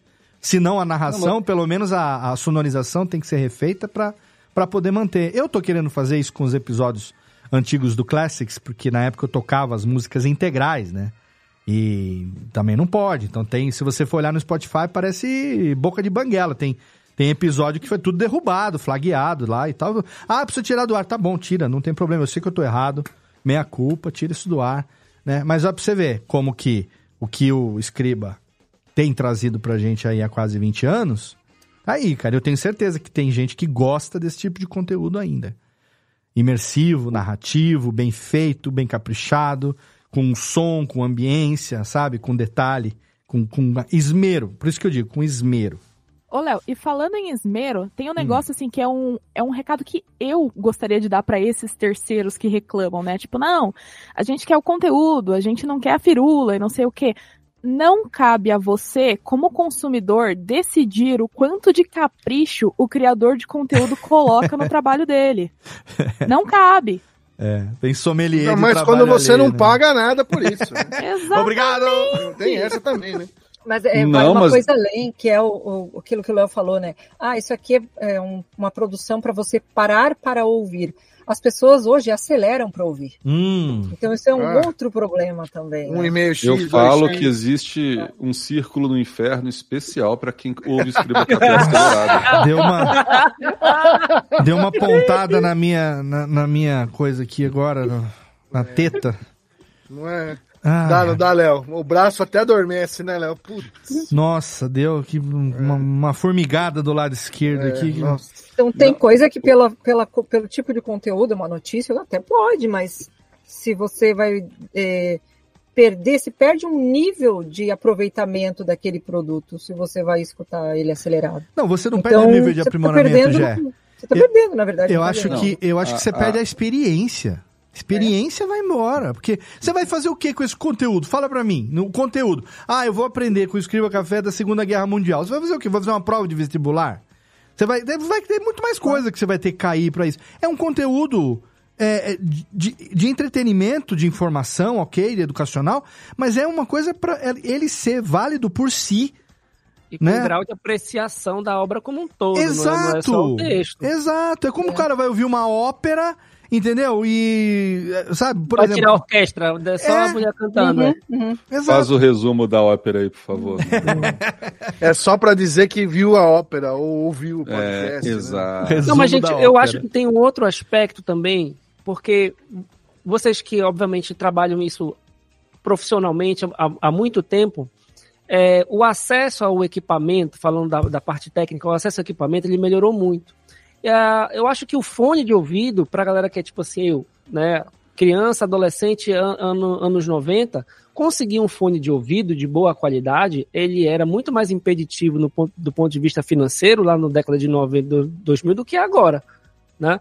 Até, até, tipo assim, por exemplo, eu moro em Belém, em Belém, eu tenho problemas, por exemplo, para dar manutenção nos meus equipamentos, porque eu não tenho as assistências técnicas na, na, na esquina autorizada. Uhum. É um, um problema. E agora a gente está em 2023, tem um, um grupo de pessoas, por exemplo, as pessoas que não enxergam, né, de ter uma gama de acesso a, a produtos que são muito mais refinados de do aproveitamento do, do, do, do áudio do que se tinha há 10 anos atrás, há 5 anos atrás. O cara, o cara tem uma história como a que o Léo está citando, como tem o, o Escriba, e tem uma apreciação do áudio muito maior, que essas pessoas podem apreciar obras que elas não apreciavam antes. Por quê? Porque tem gente de casa, como eu tenho, por exemplo, aqui, né, um home studio pequenininho, que consigo produzir, conseguiria produzir uma, uma, uma, uma obra dessa, como tem o Christian, como tem agora o Jovem Nerd está fazendo, como o Léo já fez para outras, para outras empresas e outras, outras pessoas. E essas pessoas têm acesso, é uma questão de acesso também. Ô, Christian, ó, o que eu queria perguntar pra você naquela hora, que era a minha conclusão da pergunta, era o seguinte: da onde que veio essa sua. Esse seu capricho pela parte do áudio que é, fez com que você imprimisse isso de maneira tão é, bacana logo no começo, dadas as devidas proporções né, da, da- da limitação tecnológica que a gente tinha na época, é, e também explicar que é exatamente por isso que demora o processo de edição, não é? A gente faz. A mídia que a gente faz com P é podcast, não é pastel, né? Então a gente tem que. né, a gente faz. É podcast só também porque tá no feed, porque se não tivesse, seria outra coisa, mas é uma, uma, uma peça de arte em áudio. Né? Da onde que, que veio esse, esse esmero, esse capricho no, no som, que é algo que me, me agrada demais no seu trabalho? Primeiro que o capricho e o esmero ainda não é tão bom igual eu gostaria. Você falou que a gente tinha uma limitação tecnológica, mas eu sempre tive também uma limitação técnica. Eu não sou um engenheiro de som, então Uhum. ao longo dos anos eu fui aprendendo também. E o que eu faço é o que eu gostaria de ouvir. Eu falo, caramba, que massa seria um podcast assim, assim, assim, que Uhum. causasse isso, desse. Eu lembro uma vez que eu ouvi eh, um áudio que rodou, deve ter uns 15 anos isso. O cara fez um áudio 3D, e naquela época áudio 3D era Barbershop? Ah, vamos ver É o aqui, barbershop. cortar o o seu barbershop. cabelo, é. Eu ouvi aquilo, eu fiquei alucinado. Eu tenho ele falei, aqui, quer que toque pra todo mundo ouvir? Manda bala. Eu tenho ele aqui, cadê? Cadê a técnica? Tem, Deixa eu ver tem aqui. que pôr o fone de ouvido dos dois lados. É, barbershop, deixa eu ver aqui. Ah, E fechar o olho, principalmente. É Barber Store? Como é que chama aqui? Peraí, tem um... Ba Tem... Barbershop 3D Sound você acha em algum lugar. Se eu Bah. fechar o olho, eu não escuto. Se você fechar o olho, você não escuta. A Lana já é surda, né? Imagine só. Piadas PCD, porque é verdade. Sinestesia avançada, né? Eu não tô achando aqui, peraí. Como Barbershop? Cadê Barbershop? Oh, meu Deus do céu. Não, Cristian, é que é uma piada porque eu sou surda. Eu tenho perda auditiva nos dois ouvidos. Então eu sou guiada pelos meus outros pelos meus outros Sentidos. sentidos. Aham. Então, até o pouco que eu escuto é bastante guiado pela visão. Então, se eu fechar o olho, eu não escuto mesmo. Aqueles mais sacanas, né? Então eu vou falar aqui pra, só para os outros entenderem. Quê? O, o pessoal da, de futebol faz isso, né? Por causa das leituras labiais que o pessoal faz de longe. A hora que eles vão conversar lá, eles colocam a mão na boca e tal. Ô, Christian, enquanto o Léo procura o, o, o É, áudio. Não sei porque tá, achei que tava mais Eu- fácil aqui. Eu vou fazer só, só um- uma pergunta. É, eu tenho o costume de assistir documentário, mas o documentário é por conta da, da, da formação em, em biologia. Então, então quando eu tenho que- tinha que trazer algum documentário para a sala de aula, uma preocupação que eu sempre tinha é, olha, tem que ter cuidado com o documentário que vai falar da, da vida selvagem, porque ele é muito antropomorfizado, né? São colocadas emoções no, no- na história contada, sei lá, do leão na África, do- né, dos gnus e tal, para passar determinadas emoções, porque aquele produto ele tem que ser de alguma maneira vendável e tal, ele vai passar conceitos a respeito de ecologia, da zoologia e tal, mas ele são colocadas emoções que na natureza elas não existem naqueles animais. né? É, os documentários também históricos, eles têm esse lance Ah, de, achei, achei. de, de colocar o áudio. Como é, como é que fica a tua preocupação, às vezes, tipo assim, olha, eu vou enfatizar determinadas emoções aqui nesses aspectos e, e não em outros para contar a, a, a- narrativa que tu montaste a respeito daqueles fatos históricos. Tu tens essa preocupação? Tenho, eu não, não, falo, não exagero em nada para início de conversa, né? Quando eu vou fazer alguma nuance mais dramática, é óbvio, às vezes eu mudo um pouco o tom da voz, é, coloco a trilha sonora ali perfeita, mas nunca em exagero, a não ser que seja algo extremamente fatal, igual quem ouviu a trilogia Sim. de Roma, que também saiu do ar por causa dos direitos autorais e vai voltar. Na, quando Cartago é eliminada do mapa por Roma, que salga a terra deles para nunca mais crescer, aquilo foi um evento histórico sem precedentes. Eles destruíram uma civilização que ninguém nunca mais ia ouvir falar. Não chegou nenhum documento, nada sobre Cartago para a gente, porque Roma resolveu tirar Cartago do mapa. Então, nesse momento, eu coloquei uma trilha do Hans Zimmer, inclusive, né? ah, aqui lá em cima. Coloquei aquele tom de voz mais sério, tipo assim, de apocalipse mesmo. Acabou Cartago. Então, essa preocupação eu tenho, mas você tem que pontuar determinados momentos. Tinha- mas, tinha- isso que você, mas isso que você falou é legal, que realmente é um negócio que puxa, né? Você tá vendo lá aquele documentário, então o leão com ódio resolve voltar para desafiar seu adversário. Cara, leão não sente ódio, ele tem um instinto que ele tem que dominar aquilo ali. Eu vejo muitos documentários sendo feitos nesse estilo aí, mas sem esses exageros, sem usar ódio, essas coisas. Ele agora, frustrado, vai tentar uma nova vez. Sim, não que ele se sinta frustrado, mas ele foi frustrado. Então acho que é válido usar isso para Uhum. criar Sim. essa Sim. trama naquela, naquele acontecimento. Eu não tava achando porque eu tava colocando como barbershop e no meu HD tá como virtual haircut. É por isso. Então, ó, vou tocar só um pouquinho, tem quatro minutos e meio. Eu vou botar o link no post. Vai ter vídeo no YouTube, áudio no YouTube, enfim. Mas eu aconselho você agora a usar fone de ouvido, porque a sua sensação vai mudar de um ouvido pro outro e você vai entender o que, que é o tal do binaural.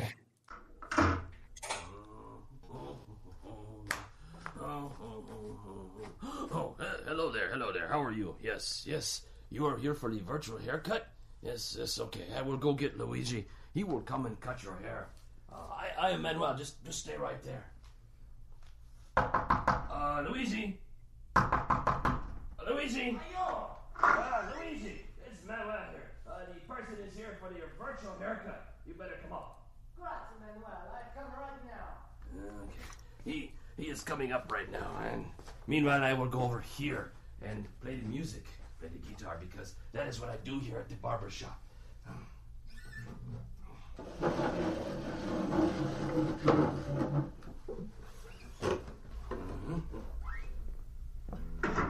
Ah, it's so nice to see you. Welcome to the Starkey Cetera Barbershop and your virtual haircut. I'd like to start the demonstration by moving over to your right hand side and picking up this bag. If you just hold still for a second, I'll put this bag over your head. Just like that. The bag over the top of the head. Com a touca na cabeça. And now I'll take the bag off. There we go. Ah, não, eu não vou tocar mais do que isso, porque é fantástico, né? O áudio é, é longo, né? Tem, tem, tem quatro minutos e meio aqui. Vou deixar um link na postagem do episódio. É, e você vê que o som, o áudio binaural, não é só uma questão de brincar com o canal direito e esquerdo, ele brinca com profundidade, né? Então, e uma vez o, o- o- eu, eu ficava louco de como que se faz isso, né? Hoje em dia, a gente usa o Reaper, Logic Pro, então não sei o que, você tem plugins que emulam isso, faz um, uma narração normal emular isso, mas conversando com o Billy, que inclusive nosso querido Billy trabalha profissionalmente hoje com áudio na Europa, lá na Alemanha, ele tem uma empresa que é uma das maiores produtoras de, de áudio hoje para game, para todo, todo tipo de conteúdo. Foi para ele que eu perguntei uma vez, falei, cara, como é que é isso, velho? Ele falou assim, você quer, quer saber? É muito mais simples do que você imagina. O microfone, é, imagina a cabeça de um manequim. Ele tem um microfone aonde, em cada orelha. Então você tem um microfone no que é no lugar da orelha direita, um microfone no que é o lugar da orelha esquerda. Toda a gravação é feita em volta dessa cabeça de manequim e a sensação que você tem, claro, dentro do estúdio, né, quando a gravação é feita é, fisicamente, e você tem a sensação que você teria se você tivesse sentado ali no lugar daquela pessoa. E aí quando você entende, digamos, a a, geo- a geo- a geometria da coisa, a matemática da coisa, né, do para cima, para baixo, para um lado, para o outro, para frente, para trás. Aí o nosso desafio naquela época, talvez esse tenha sido o seu também, Christian, era como emular isso no software de edição, né? É, você falou aí do. Fez o símbolo de aspas aí com os dedos para a cabeça humana, mas tem microfones desses que são vendidos com formato de Com- orelha. São é. duas orelhas assim, uma para cada lado, justamente para você conseguir interagir melhor, para ter aquela barreira da física da orelha e tudo mais. Mas eu- quando eu ouvi esse barbershop aí, eu falei, Aham. cara, é, é isso, tá faltando isso, eu preciso estudar isso. Como é que faz isso? Eu achei que era uma técnica complicadíssima. Até que eu descobri o tal do microfone 3D. Eu falei, ah, microfone 3D. Não tenho dinheiro. É, porque vale, vale, Como? o, vale o ouvinte entender um pouco também a respeito de como que o áudio é. Via de regra, o microfone, ele é um... Ele tem uma captação mono. A captação do microfone geralmente é em mono, que nem eu aqui, eu tô, eu tô falando aqui só eu, eu só tenho uma boca, graças a Deus, né? Pra sorte da humanidade, eu só tenho uma boca. Eu falo e eu tenho um canal emissor, eu não preciso mais do que um canal receptor. Então, captação de voz para narração, para voice over, para dublagem, para filme, audiolivro, podcast, né? até cantor mesmo, pessoa no palco e tal, é uma voz e uma captação em mono. O que, que é mono? É um canal só. Se você tem canal direito e esquerdo, eles têm o mesmo sinal nas duas orelhas. O estéreo é o que? É diferente. Sinal diferente no lado direito, sinal diferente no lado esquerdo, né? Então aí você passa a ter microfones que tem, na verdade, para o microfone ser estéreo, ele tem que ter dois microfones. Por isso que a gente tem tipo lá o H4N, o H6, aqueles Tascam e tudo mais. Se você olhar na cabeça dele cruzadinho ali, ele tem dois microfones. Então ele permite uma, uma captação estéreo, né? Agora tem determinados microfones que são 3D, que eles têm ainda. é, é, é, são. om- não vou entrar nesse detalhe, mas ele é omnidirecional, ele capta em qualquer direção em volta dele. E ele capta com essa sensação, né? De. de, de De áudio bissexual, né? de, de áudio bissexual, é, de- exatamente. De, de áudio binaural, de, com essa variação. Só para ilustrar aqui para vocês. Isso, é um ó, H6 esse- aí. Isso aí. Então, esse microfonezinho que tem na cabecinha do H6, ele é, é uma, uma cápsula estéreo, né? Você pode é, mi- mixar as duas na hora de gravar e ele grava em mono. Mas se você quiser, ele grava em estéreo. Ele já tem uma sensação de espaço que esse microfone aqui que eu tô usando, ou esse que qualquer um dos participantes está usando aqui, não dá, né? E aí o microfone 3D é uma outra realidade também, né? E, Entendeu, cara, Lana? Entendeu, Lana? É, o, o- o bissexual ali, ele é estéreo, então não engravida. Exato. Ah, É. eu tava me perguntando. Obrigada, É, Gê. mas Você é. entendi agora. Pra fazer o binaural, a gente precisa de um pansexual. Ele tem que ter todos os caminhos. e tudo. Verdade. Já é um pouco mais. A, bio- a bio- a biometria é um pouquinho mais aprofundada. O microfone estéreo eu- ele não reproduz, né? Então. Não reproduz. Exatamente. Que horrível. Ah, bom. Tá fazendo a folga do Jeff com louvor, hein? Parabéns. Eu vou mandar Parabéns, aqui. parabéns, Eu tá vou mandar aqui. A Lana tá estreando pela primeira vez no Radiofobia. Engatilhando aqui a 12. pela primeira vez. Já, engatilhada já tá. Vamos deixar aqui no ponto. Mas a- Criminalizaram a felicidade Ô, e o cri- jovem. Hum, tá certo. Não, tô criminalizando a felicidade de ninguém. Tô, tô criminalizando a piada ruim. Ô, ô Christian, você chegou a comprar o microfone 3D depois, não? Não, nunca tive. Até hoje não tenho dinheiro pra isso, não. Se quiser doar, a gente resolve. Mas eu tive que me rebolar. Aí eu comecei a descobrir, pesquisar técnicas sobre como emular isso aí na época, né? Eu fiz dois episódios, que para quem acompanha mais tempo deve ter ouvido, que chama Experiência 1 e Experiência 2. Uhum. Foram os únicos dois episódios que eu fiz que não tinha, assim, um foco em história. E era literalmente uma experiência. Eu fiz um som 3D. Você entrava, numa- tem um que tinha uma tribo indígena, tem outro que você, alguém furava seu cérebro para implantar alguma coisa. Caraca. E Não tentei me lembro de puxar, ter é, ouvido esses, não. É, foi tutorial atrás de tutorial para fazer a coisa direitinho. E a partir de então dessas experiências, eu passei a usar um pouquinho em, em vários episódios que eu fiz posteriormente. Por exemplo, o D.B. Cooper, se alguém tá lembrado dele. Esse tá eu no feed. episódio. Esse tá no feed. Então, a parte que eu mostro ele pulando do avião de paraquedas, eu usei essa técnica emulada. Ah, né? que legal. Tentei passar toda a, ver- a sensação ao vivo de você estar pulando de paraquedas ali do avião.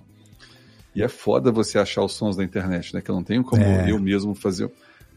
A, às vezes eu consigo emular no microfone. Eu pego meu microfone, o condensador aqui, e chupleco um pano, Faz. Foley, né? O que a gente faz aqui na É. empresa também. Quando precisa, a gente chama de Foley, porque é o nome técnico tem. É, Obviamente que eu não tenho uma sala com mil e um tipo de caixa de areia, de terra, de pedra, de telha, de Uhum. amianto, essas coisas todas que o profissional de Foley tem. Mas Foley nada mais é do que você criar sons com objetos cotidianos que vão fazer com que seu cérebro interprete aquilo como o áudio que está sendo descrito. Sim, exatamente. O Foley é a É que- arte da enganação em áudio, né? Não, mas isso aí aí é é que- SMR, não é? Não, é, é, é outra Coca-Cola. É, esse negócio de SMR é interessante isso aí. Toda vez alguém me manda mensagem, ah, por que, que você não faz isso? Por que, que você não faz isso? Eu descobri isso há um tempo atrás, falei que fantástico, a gente sente o, o cafuné, a gente sente aquela coisa parecendo uma criança Uhum. dormindo, é coisa é massa isso, é massa. Ma- Tem até uma propaganda da Bentley agora que o pessoal tá zoando aí no- nas redes sociais que usa isso, né? A mulher vai lá, Bentley, aí passa a mão na roda, faz... tch. Ah, eu vi isso aí. É, o, o ASMR, ele é. A, a intenção dele é gerar uma sensação sinestésica através do áudio. Então você só tem o som e através do som tenta se gerar uma sensação sinestésica, ou seja, é, de, de tato, de sabor até, de toque, pelo ASMR. O Foley é outra coisa, é uma técnica onde você utiliza um objeto que não tem nada a ver, como por exemplo, sei lá, o famoso a casca de coco para gerar galope de cavalo, sabe? Nossa, Aquela, essa é boa, hein? aquela coisa que a gente vê de, de áudio, de ra, a, a radionovela dos anos 30, aquilo ali Monty é, Python. é a arte. Monty Python, eu ia falar a mesma é isso coisa. Aí, Monty Python total. Aquilo ali é a arte do, do Foley. É quando o cara. Se você vê, já, a gente gravou alguns episódios do, do Alotênica aí do curso de podcast com o Danilo Battistini, lá do, do Contador de Histórias. E na época eu coloquei, vou botar alguns links na postagem do episódio. Tem um- uns documentários sobre Foley no YouTube que são fantásticos, né? Mas o, o Christian, isso que você tá falando, eu vivi lá em 2009, quando foi o primeiro audiodrama que eu editei pro Jovem Nerd, que foi, não sei se você chegou a ouvir alguma vez ou não, é, chama T-Zombie, a gravação dos mortos. É um áudio onde o Briggs faz o papel de um médico legista que no dia do apocalipse zumbi ele tá fazendo autópsia e os mortos começam a levantar dos túmbalos. E, enfim, é um- uma hora mais ou menos de, de, de audiodrama.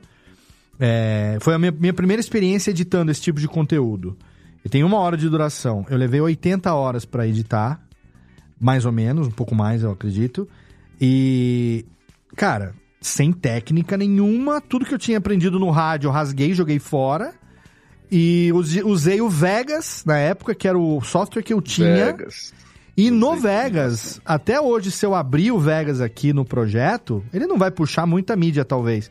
Mas o projeto vai vir com mais de 30 faixas de áudio e não tinha de binaural. Eu tinha que brincar com pan, duplicar o mesmo áudio, Sim. canal direito e esquerdo, esse vai um pouco mais, esse vai um pouco menos, e isolar aquele som. Não, agora eu vou tentar isolar o cara se mexendo mais pra direita e em cima, e, mas na unha.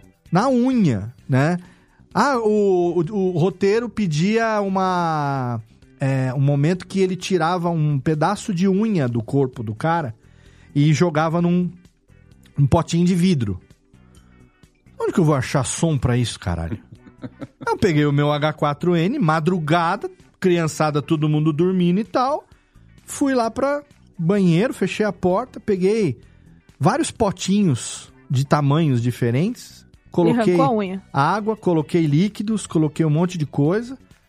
Peguei grãos de densidades diferentes. Arroz, milho, feijão, sabe? E aí eu com o H4 ligado ficava jogando e fazia assim, ploim, plim, ploft, pleft, plift. Cada som me gerava alguma coisa. Aí eu criei um banco de, de, de, de, de, de áudios de pequenos objetos caindo em água para na hora da edição tentar fazer com que um deles funcionasse no som que a gente queria gerar ali naquela, naquela cena, né? Então, é, infelizmente isso é algo que se perde na, na percepção, né? Mas é o detalhe de quem edita isso, não tem como, tá presente ali. Ma- Mas, Léo, eu já acho que isso é tão especial que é, eu não acho assim que se perca, mas é, a pessoa que está ouvindo é, soa tão natural aquilo ali para ela dentro da narrativa que é, fechou tão bem que ela não questiona de onde é que veio aquele som. É a unha caindo, no, entendeu? Caindo no, no, no pratinho É, com água. E não É tem a porque fica- descrição, sabe? Não tá escrito assim. é, e naquele momento ele pegou e jogou. Não. Ele, ele, ele fala, ele fala assim. Ele tá falando, ele fala assim. é, a análise do cadáver detectou uma. É como se ele estivesse narrando a própria auto- a autópsia, né? Ele tá Autópsia, gravando é. a autópsia, É né? porque ele tá, ele tá registrando num Tá gravador, registrando né? no gravador, isso. é, necrópsia. Aí falou assim, registrou algo parecido com uma, uma unha na altura do pescoço, e aí ele aquele barulhinho, sabe, você tirando a unha da carne, então a gente tem aquele sonzinho, aí ele pega plim, joga tudo no copinho, no copinho com água, num vidrinho assim. É detalhe como se estivesse acontecendo ali. E tipo assim, no, no todo do, do audiodrama de uma hora, é meio segundo. Eu não sei Léo, quantas as- horas eu levei é- pra produzir esta merda. É exatamente isso que gera esse tipo de comentário. Cara, pra que que você vai perder esse trabalho todo? Ninguém vai prestar atenção. Presta! Se você pega uma edição, um trechinho de um segundo de uma edição bem feita, de um trechinho de um segundo do- de quem falou foda-se, desculpa meu francês, Não, de eu quem adoro falou foda-se pra edição, Eu gosto Aí a francês. pessoa percebe, a pessoa percebe, certinho. Mas se você, só- a pessoa ouve esse, esse efeito que você fez aí com uma trabalheira de tantas horas, ela vai ouvir meio segundo, ela não vai prestar atenção assim de falar, nossa, que, que genialidade ele usou Não, aqui. não, Não, claro, ela, claro. vai, tudo faz parte de um conjunto, ela gosta do seu podcast e não sabe por quê. É. Então ela acha que os detalhes são desnecessários. Ah, eu fico 20 horas para fazer um E às vezes, se não tem, ele sente falta e não sabe do que, que ele tá sentindo falta. né? Exatamente, É exatamente. tipo você passar perfume depois do banho, entendeu? É um negócio que faz toda a diferença. Você já tá limpo, você já tá cheiroso, mas o perfume, ó, vai. É Eu- isso. Eu sou adepto Exato. também da colônia pós-banho. Mas ó, esse- esses detalhes de áudio, tem um- uma ligação aqui com, com o Léo, que foi a primeira vez que eu vi ele colocando numa edição trilha de um, de um álbum do David Brubeck, que é o Time Out. Ah, David É, Brubeck. que, cara, pra quem já teve a oportunidade de pegar e ouvir em caixas grandes separadas, é uma mixagem maravilhosa. Tipo assim, tu percebes onde estão os instrumentos posicionados na, na gravação, que é uma gravação ao vivo, né? Uhum. Então, inclusive, dá pra perceber, dá para perceber a movimentação das teclas do piano enquanto a mão vai passando. Se tu tiveres posicionado triangulado nas caixas, é maravilhoso. Né? Mas isso Tem, é uma tem coisa. um, tem um aplicativo que fez isso há muitos anos. Eu não lembro mais o nome dele, se era orquestra ou se era só filarmônica, alguma coisa assim. Você tinha várias obras gravadas de uma orquestra tocando Você podia se posicionar em que ponto do palco você queria estar. Caraca. Você podia selecionar qual vídeo você ia ver. Quero ver o violino, quero ver os metais, quero ver a percussão. E, e, e também isolar os sons. Cara, era incrível. Aí eu ficava passeando com o dedo, assim, como se eu estivesse andando entre as... Que coisa incrível. Cara, que fantástico. Não Esse é- perdurou. Por quê? Música É. clássica. É música clássica. Quem gosta de música clássica não sabe usar iPad. Pois é, e hoje eu tô estudando piano, tô a partitura de Chopin no meu iPad. Só, Meu, só... meu sonho é piano, viu? Eu come... Um dia, Cara, tá vai, comecei, mas a- eu comecei, a Apple- peraí, deixa eu Apple falar separou, rapidinho. né? Deixa eu falar rapidinho, pra incentivar aqui o Christian. Christian, fala comigo, pra aparecer na tela. Oi. Você faça isso, eu vou te passar o link de um curso online de um cara que eu descobri, me, me, me identifiquei com o método, barato o investimento, e falei, não, eu quero chegar aos... Se eu começar a estudar agora com 49, aos 60 eu vou ter 10 anos de piano, bicho. Coisa que eu não tive a vida inteira. E aí o meu filho de 10 anos, o Lô, gostou da ideia e, tá, e começou a estudar também. Então agora é o velho e o, e o, e o novo, e ele com o professor, lógico, né? Vai, vai, vai estudar na escola, ou com professor particular e tal. Mas aqui com o instrumento em casa e tal. Nossa, você desliga tudo, fica offline, que é o que a gente precisa hoje em dia para dar uma terapia, e começa como se. Um cachorro velho como nós pode aprender truques novos. Eu fui nessa e tá, me, tá sendo uma terapia, uma higiene mental que você não tem ideia, cara. Imagina, imagina. Nossa, tá. Olha, outra coisa também que a minha higiene mental começou aqui, ó. Começou nisso aqui. Deixa eu pegar essa daqui, que é a mais, mais bonitinha. Começou nisso aqui, ó. Gaitinha? Gaita Blues. Gaita Blues. Coisa bem de velho Eu- mesmo. Gaita Blues, cachimbo, uísque, charuto e piano. Coisa de velho. Primeira música que eu aprendi nessa gaitinha foi a música da propaganda da Malboro. Pam, Tam, pam, param, tam. pam. Falei, falei, tem tudo a ver. Mas, cara, eu, eu incentivo, viu? Porque, olha, é uma coisa que eu peguei pra mim agora e falei, não, eu quero...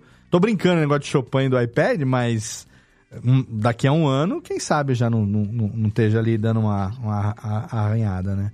Terapia mental total. Só corrigir, eu falei que era propaganda da Marlboro, mas a música originalmente daquele seriado antiguíssimo, né? Magnificent Seven. É, os, era o. Os. é, Magnificent Seven era. eh, meu Sete Deus, Homens de um Sete Destino, Homens não é? de um Uma coisa Destino, assim? isso, isso. Exatamente. Ô, ô, Christian, a Apple separou, né? Tem um aplicativo de música só pra, pra, pra música erudita. Ah, é? É, ela fez essa separação. Que você. Eu- Eu... Pode falar, Estácio. Não, é que eu acho Não, que é- a, a, música, a música erudita, por que, que as pessoas da minha geração, eu, sou- eu não, não acho muitos que gostam de música erudita, música clássica? Não sei. Aí comecei a pensar, aí conversando com meu pai, minha mãe, cara, minha mãe falava que desde que eu estava na barriga dela, ela ouvia música clássica. Desde que aí, aí eu acho que é uma coisa que você vai acostumando e vai criando esse gosto. Sim. É difícil você ver alguém, putz, comecei a ouvir música clássica com 40 anos e agora eu gosto. Existe pessoas assim, mas é difícil. Então, porque é uma música completamente diferente do que a gente tem hoje aí na rádio, no É. dia a dia, no TikTok e tal. Apesar de que, ah, agora eu vou defender esses, essas redes sociais, eles estão introduzindo certas músicas clássicas Sim, aí. Estão sim, entrando no gosto do povo. É, eu- Faz um vídeo, aquele vídeo com paisagens massa lá da Itália e tal, e coloca a musiquinha clássica ali no fundo, o pessoal começa a descobrir, começa a correr atrás, ou reutilizar nos vídeos deles. O vídeo é bom, é bom, a música é boa, é boa, todo mundo tá copiando todo mundo, tá, mas a música tá espalhando. Isso aí eu Uma que tá super em alta no TikTok é aquela do estúdio Ghibli lá, que é o.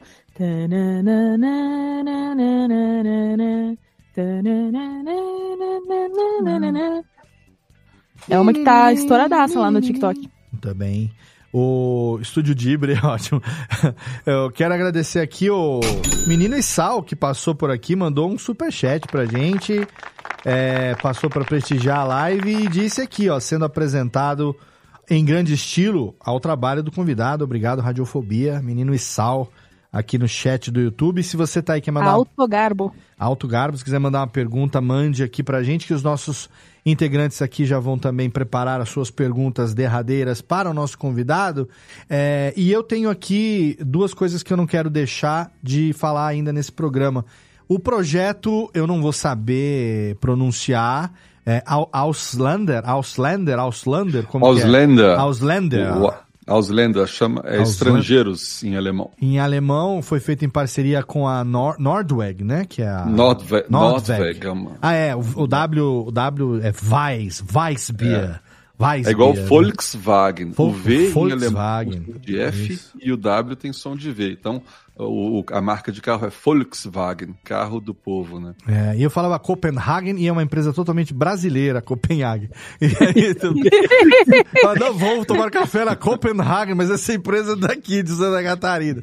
É, tá certo. E esse projeto, um projeto que você fez do Escriba para falar sobre a imigração alemã para o Brasil. Pro Brasil. Você, Gurtner, né? Então, é, tem, tem ascendência alemã o, ou não? O, o último episódio é meu pai falando.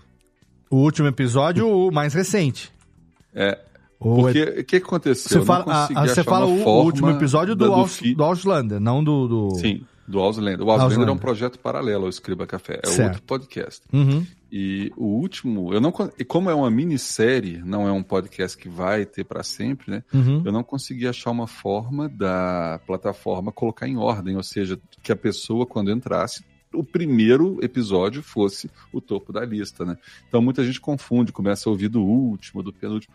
O episódio mais recente, que é o último, ou seja, quem está conhecendo agora aqui na, no, no Léo Lopes, ouça desde o primeiro. Começa Uhum. a ouvir do primeiro, mais antigo, e vai subindo, que é uma história, é uma narrativa. Então, você perde coisas se você começar do último. E o mais recente, que chama A Nova Onda, são, é a nova imigração. Porque esse podcast ele conta a história do início, a primeira imigração em massa, que foi em 1824. Ele começa com a chegada, A chegada. é episódio 1, primeiro episódio. aí depois tem. É. Então, ele, ah, hoje o feed está organizado em episódios. Então eu tô, consigo ver ele tanto no Spotify quanto no Pocket Casts, ele tá na ordem. É, episódio 1, a chegada, episódio 2, me dê motivos para ir embora. Uhum. Colocar Tim Sim, Maia exatamente. numa, num, num podcast de imigração alemã por si só já merece um respeito. Inimigos imaginários, medos reais e a nova onda. São quatro episódios, né? Eu, eu vou dar crédito aí para os títulos para o nosso pesquisador, o Marcos Meinertz, doutor Marcos Meinertz, que é especialista lá no sul do Brasil em imigração alemã. O que, que ele fez? Esse roteiro aí foi um roteiro diferente do Escriba Café. Não foi totalmente autoria minha. Ele fez, a, ele fez o, artigo, arca- o artigo acadêmico da imigração, especialmente para esse podcast, me mandou e eu transformei ele em roteiro pra, com a linguagem mais natural, linguagem mais fonética, assim, para narrar esse episódio. Então ele trata da imigração inteira, desde 1824 até a imigração que veio na época da ditadura, que foi a importação de profissionais para a construção da indústria e tudo mais, que foi a que chama a nova onda, né? Aliás, a nova onda começa com os, os nazistas que vieram, os ex-combatentes que vieram e também posteriormente nos anos 60, 70, os profissionais engenheiros principalmente que vieram para arcar com as obras aqui do que o Brasil estava precisando, e meu pai foi um deles. Então ele conta a história dele, como ele chegou, como ele foi tratado, Cara, que porque foda. pouco, pouco tempo antes dele chegar, né, na época da guerra, ali os alemães estavam sendo, tinha campo de concentração aqui no Brasil, ninguém sabe disso. Olha aí. tinha campo de concentração em Santa Catarina, que Caralho. mandavam os descendentes, nem eram os alemães, eram os descendentes dos imigrantes para lá. Se a pessoa era pega conversando no boteco falando em alemão, pica a mula, você é traidor, você é espião. Sendo que esses colonos eles foram tão isolados quando eles chegaram aqui que a- a- a- os descendentes deles não sabiam falar português. Tem uma certa semelhança, não por acaso, com a, a imigração japonesa também, né?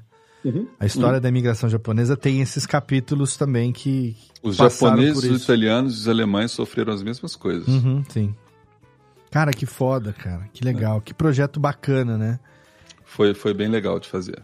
E, a- e assim como esse projeto, você é, hoje, como que tá o Escriba? A gente tem um episódio aqui no feed mais recente que é de junho agora, sobre a história da medicina, né?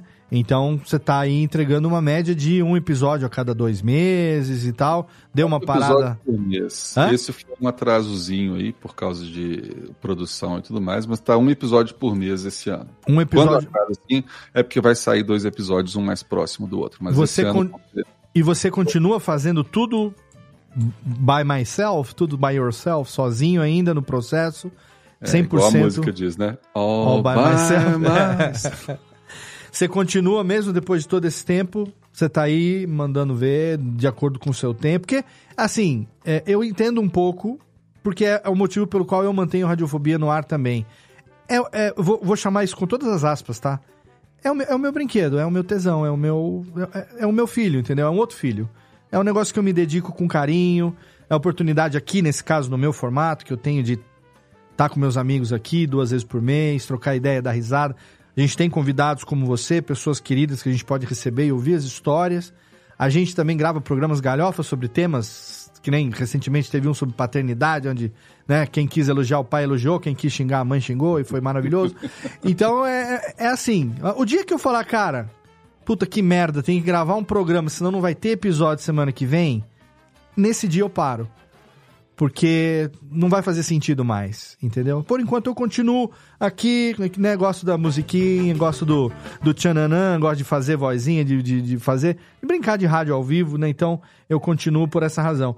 Você tem esse mesmo carinho original ainda pelo seu projeto?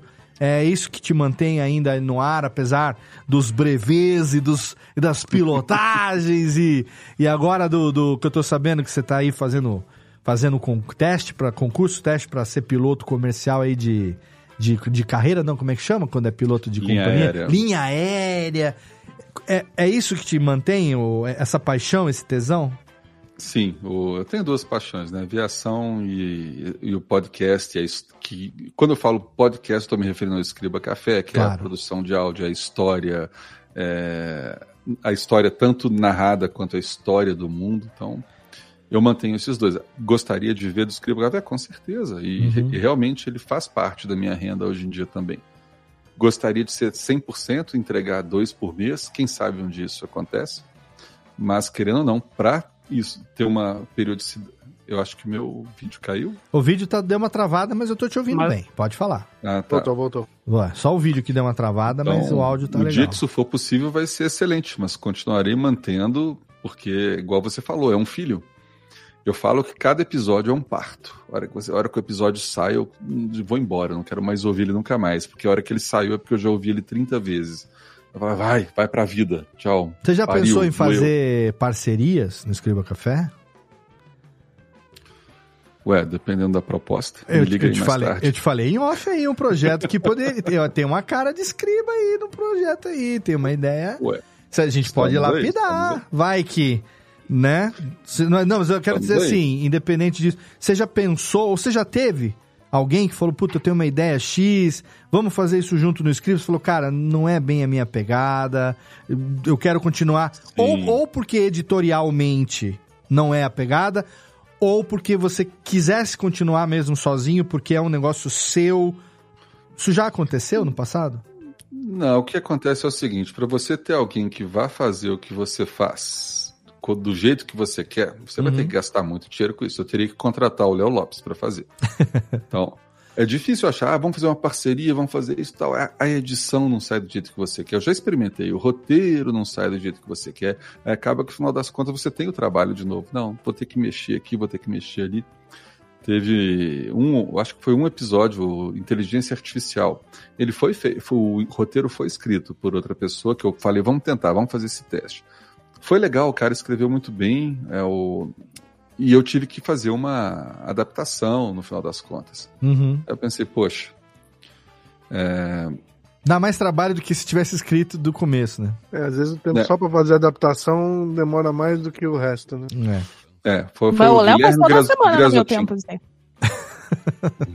Toda semana o Léo faz isso com o meu texto, cara. Eu vou lá, escrevo o texto, ele lá dá a batida dele, que daí eu vou ver, tipo, 99 mais modificações. Mas é porque. Então o- ele sempre tem esse trabalho, Mas cara, é não porque adianta. tem que ser a minha. Tem que, o texto tem que ser a minha, Tem que caber na minha boca.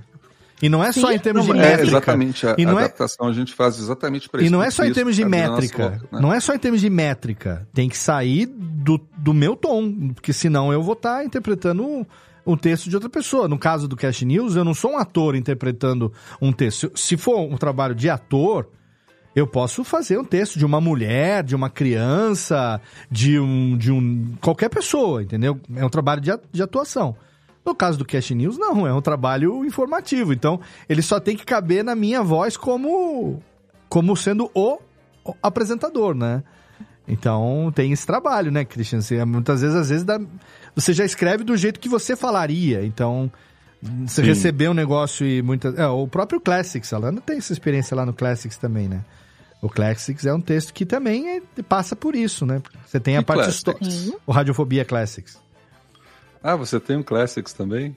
Eu tenho o Radiofobia Classics, está em 70 e poucos episódios, que é o programa sobre a biografia dos cantores, dos artistas. artistas Muito então- tempo no ar.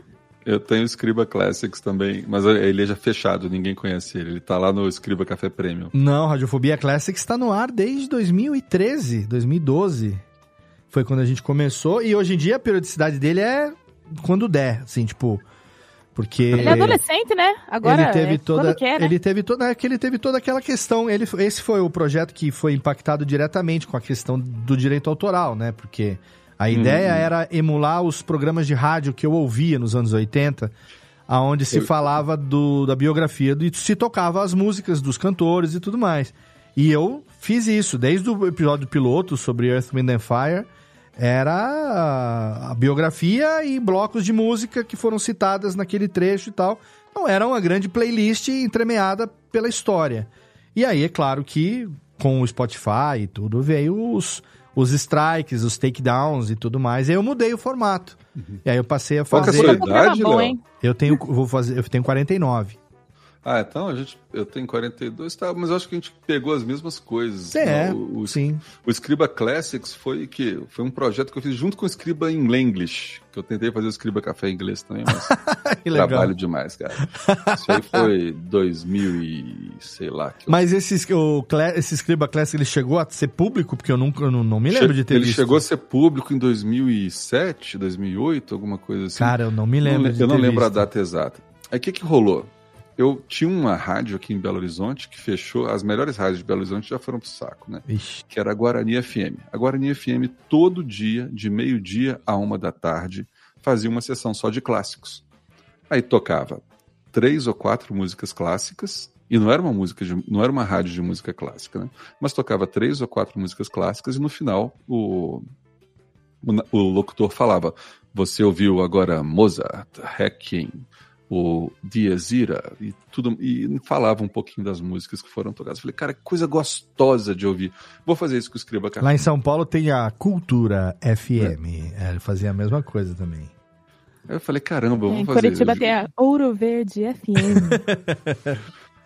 Aí o meu foi bem copiado mesmo, confesso, foi bem copiado Guarani, só com a diferença que eu colocava um pouquinho da biografia do compositor, né? Então, cada Aham. episódio era um compositor. Aí eu fazia lá, falava, era dois ou três minutos com a biografia do compositor e depois uma seleção de três ou quatro músicas que eu mais gostava dele. Ah, mas ele Colocava era, ele era só sobre música clássica. Só sobre música clássica. Ah, então. O, o Classics, ele é tudo menos música clássica. Ele é, Então, por isso que eu, ele é Classics no sentido de ser problema os... com os direitos autorais. Ele é classics no sentido de ter os clássicos da música, né? Nacional e internacional. Então, ele seria mais tipo um flashback ou um, sabe, um, sei lá, um. Cadê, Técnica? Um. Oh, meu Deus, eu tô me perdendo aqui ainda nos negócios. Radiofobia by night, by night, sabe? Seria, seria mais nesse sentido, assim, do. do... Você tá aqui Eu tô esperando o, o Radiofobia Classics Calypso. Ah, vai ter, vai ter. sim. Pega a pauta, você que tem que escrever a pauta. É, lógico. Você, você. Se tem alguém que tem que ficar responsável por dar esse pontapé, é você. Ah, não, achei que isso era música clássica. Já Não, tava não, aqui, não, pô, não. arrumei- Arrumei um irmão gêmeo. Não, não, música clássica não. Clássico, o primeiro episódio, o piloto foi sobre Earth, Wind and Fire. Aí depois o episódio 1 foi Stevie Wonder, o 2 foi Wilson Simonal e assim por diante. O episódio mais recente que tá no ar foi sobre Toto, o número 72, foi ao ar. Foi o único que foi publicado esse ano ainda, janeiro Ô, Léo, mas, sobre você- Toto. mas você acha bonito isso, você fazer isso com a gente? O quê? Chamar de clássico algo que a gente viveu? Pois é. Nós somos. Eu devia chamar ele de quem então? De, de- do fundo do baú. Moderno. É, mas é clássico, é clássico. É, sei Música lá. jovem, eterna. E a, a minha, minha última pergunta aqui, derradeira, que eu preciso deixar, a gente fica aqui a noite inteira também te empatando. É... Bom, já fiz aqui, a, já dei a cantada, vamos falar em off depois aí sobre, quem sabe, possíveis parcerias. É, tem esse projeto que eu já te contei em alto aí, ainda estou desenvolvendo, estou lapidando ele. Se você achar que ele merece ser melhor lapidado, podemos lapidá-lo a quatro mãos, quem sabe. É, mas sobre futuros é, é, coisas que você gostaria de ter feito é, no Scriba e ainda não fez, alguma novidade, algum, algum, sei lá, tema ou um estilo que você acha que se en- en- encaixaria na sua proposta, mas por algum motivo você ainda não, não conseguiu realizar. Você tem alguma coisa assim ou não? Não, tirando algumas participações especiais, eu acho que. Ah, tem um. Ah, mas eu não posso revelar esse projeto. Ah, esse, então porque tá esse aí certo. vai acontecer. Ah, então vai tá. acontecer. Não, não, e se não bobear revela. ano que vem. Não, não é um revela. episódio, é um episódio em especial que eu quero fazer já há anos e não achei ainda a pessoa certa. A gente conversa em off. Ah, bom, então estamos aí. Então tá bom, então tá certo. Minhas, minhas crianças, é a vez de vocês fazerem suas perguntas derradeiras. Macoge, acho que queria a palavra, por favor, querido. Não, eu, eu ia perguntar pra eles, dentro disso que você falou, né? te- Teve, teve algum tema que você foi, que você pensou pra fazer algum episódio e que por algum motivo não saiu, ou porque a pesquisa se achou que ficou muito muito fraca, né, no sentido de não ter base, é, ou de repente o roteiro se achou que não encaixou direito, enfim, tem, tem alguma coisa nesse sentido ou não? Tem vários, vários temas que já passaram, e ou porque o conteúdo não daria um episódio inteiro, porque sim, uma coisa que eu não suporto é encher linguiça. Então, às vezes você tem um, um tema muito interessante que você tem contato e fala, caramba, vou agora falar sobre isso. Aí você pesquisa, pesquisa, pesquisa. Isso não vai dar nem 10 minutos de podcast. Ah, mas encher linguiça dá uma hora, tá? Mas aí fica chato, não quero encher linguiça. Bem tijolado, uma hora e meia. Então, já aconteceu diretamente. Então, essa é a maior dificuldade que eu tenho. Achar um tema que é legal, e mas que vá gerar um podcast de 30 minutos, um episódio de 30 minutos. Então, tem muita coisa boa por aí que não vira, então eu acabo levando lá pro hall. Outro episódio lá do Escriba Café Prêmio, que tá escondido lá também. Ah, fala, aproveita para falar disso. O Scriba tem um, um plano de apoio premium, uma comunidade, onde você também disponibiliza conteúdo para quem te apoia, né? Sim, é como se fosse. Eu quero inclusive mudar o nome, porque Premium, eu só uso ele porque é o nome comumente conhecido, né? Mas o, o que mais descreve seria Escriba Café Lado B. Igual a Alana tava Escriba é Café Gourmet. gourmet. Não, não é, não é, não é gourmet, é lado B, é lado B, não é gourmet, Lado é lado B. B, mesmo. Podia ser o- É que- os inscritos é que- secretos do Scriba Café. É aquele material que Escriba não foi Indie. pro podcast principal. é, é bem isso mesmo, Lana, sem, sem sacanagem. Legal. um material que não virou um episódio inteiro, vira um, um, podca- um episódio do Hall, que é eu falando sem roteiro, sem nada. É, eu pesquisei tudo, não, não deu um, um episódio do Escriba Café, eu vou falar o que, que eu o que, que eu li, o que, que eu aprendi nessa pesquisa, né? Às vezes eu trago alguém para conversar. Tem o Escriba Classics, que aí é Classics de quem já morreu mesmo, sabe? Não é a gente que tá vivo ainda. Ih, tem Eu muita gente morrendo do isso hoje. Classics também lá, que eu vou te falar, viu? Achei uma ofensa falar que Steve Wonder e Toto é Classics. Não, gente, pelo amor de Deus. Eles não precisam ter, não precisam, não precisam ter morrido. Não, mas a ideia é que a ideia do Classics é porque tinha um programa de rádio que chamava Rock, Rock Classics. E aí era em cima desse conceito que veio, entendeu? Tanto que. Ah, aqui se em você- BH tinha uma dessa também, Café com Rock da 107. É, se você FM, olhar a capa do Frente. Classics, ela é tipo um vinil, né? É, é um vinil escrito com letra antiga, assim e tal. Né? É, o conceito de música clássica tá um pouco distante, né? Realmente. Não, vou consumir, eu não conhecia esse projeto. Mas aí, Vou- quem quiser apoiar lá, como é que faz? Tem um linkzinho pra gente botar no post? Tem. Ó, Olha que massa. Escriba.café. É isso. Excelente. É isso. Porque o escribacafé.com é o site, né? É. E o escriba.café é o, É, é o lado B. o lado B. Olha aí, maravilhoso. Então já tá ali devidamente. Link na postagem lá para você apoiar e também conseguir, conseguir consumir isso. Quando quem gosta, né, do conteúdo, gosta de tudo que se consome. Ele tem o, o nosso, É. nosso amigo Ricardo Alexandre lá do Discoteca Básica também. é, faz um trabalho muito legal e eu também sou apoiador do, do clube lá do que eu gosto de consumir o conteúdo lá do B, do discoteca, né? As coisas que ele produz lá e tal, como consumidor de música. Daqui a pouco eu vou estar cutucando você lá também no, no lado B do Escriba Premium. Esse negócio de lado B, eu vou até fazer uma nota aqui agora que o Júlio ele falou mais cedo, ah, que o pessoal tá, fica lá exigindo, reclamando demora e recebe conteúdo de graça. Isso aí eu notei que é algo interessante. O pessoal que paga para ouvir é o que menos reclama. Não te cobra, é. Eu Porque fico ele assim, sabe gente, que a hora que, vem, que vier, vem coisa boa. É diferente. É diferente.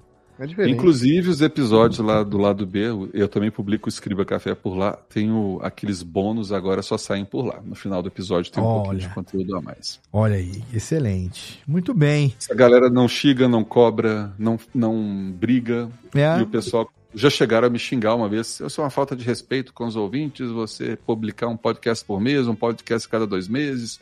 Fala, cara, quer que devolve o dinheiro que você não pagou? Tá aqui. É. Quem me paga não reclama. Você tá reclamando do quê? É que hoje em dia eu já tô blindado disso e já não faço mais e já não tô mais no meio também. Mas você imagina na época que eu ainda era muito mais faz tudo lá com os meninos do Jovem Nerd e o pessoal era 8 horas da manhã reclamando que o podcast não tinha sido publicado às 5 horas da manhã. Aí eu fazia de zoeira.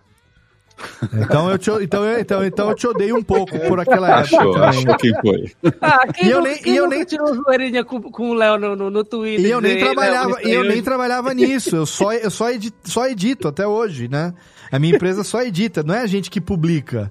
Mas aí era um Depois tal que a gente de. descobriu que era o mal, a gente encheu o saco Mas do mal. aí nem é o mal, nem é o mal, nem, nem, nem é o mal, coitado. Mas aí é um tal de Léo, cadê meu Nerdcast? Gente, eu só edito, eu entreguei era 11, Coitado do Léo. Eu entreguei ontem, era 10 horas da noite, tava Faz na uma semana caras que eu já. entreguei, pô. É, eu nunca atrasei a minha entrega. Eu- Os caras publicam a hora o que nome quiser. Nerdcast, eu até tremo, assim, que é porque eu lembro do trauma lá de São Paulo, cara. Me enfiaram num carro lá atrás. Tal. Eu postei no Escriba Café esse outro dia. Tem, um vídeo disso aí no Hum. YouTube intitulado Carro de Palhaço. Ah, Tava, tava eu, o Jovem Nerd, o Azagal. Não, o Azagal tava na frente. E, mas tinha mais dois caras aí. Eu acho que era o. O Spore e mais um, cara. Esse dia eu achei que eu fosse morrer, de verdade. Depois procura aí no YouTube Carro de Palhaço, Nerdcast e tal. Foi logo depois de um evento do social media, bicho. Até hoje eu tenho, eu sinto um calafrio a hora que eu lembro dessa cena, porque parece que tava zoação, mas eu tava realmente sem ar ali, achando que eu ia morrer. Caralho. E, são- e eram pessoas bem pequenas ali atrás. né? Então, você imagina. Você eu encontrar, link na postagem do episódio. Muito bem. Laninha, tem pergunta derradeira? Eu tenho uma pergunta de pesquisador de história real para outro pesquisador de história real. Esse é um probleminha que eu sinto que acontece comigo com mais frequência por eu ser mulher. Mas eu queria saber se já aconteceu de você uma vez é, ser corrigido quanto à informação que você apresentou para as outras pessoas, só que você estar certo. Porque a sua pesquisa é mais acurada do que a pesquisa que a pessoa tentou te corrigir. Já te aconteceu isso? Pesquisa que outra pessoa não fez, né?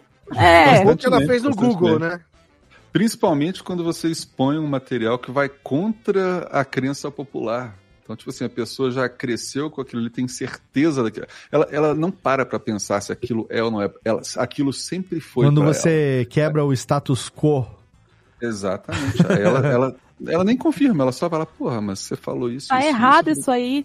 Tá errado. Claro Cara, que a minha Minha batatinha. avó sempre falou isso aí pra mim, outra É coisa. claro que não e é- você vem falar outra coisa? Claro que não é Não, cuspido gente escarrado, é esculpido em Carrara. Não, é cuspido escarrado mesmo, querido. Vai Teve um menino uma vez no Twitter que sofreu isso aí, Léo. O- Quem? Como é? Neil Gaiman.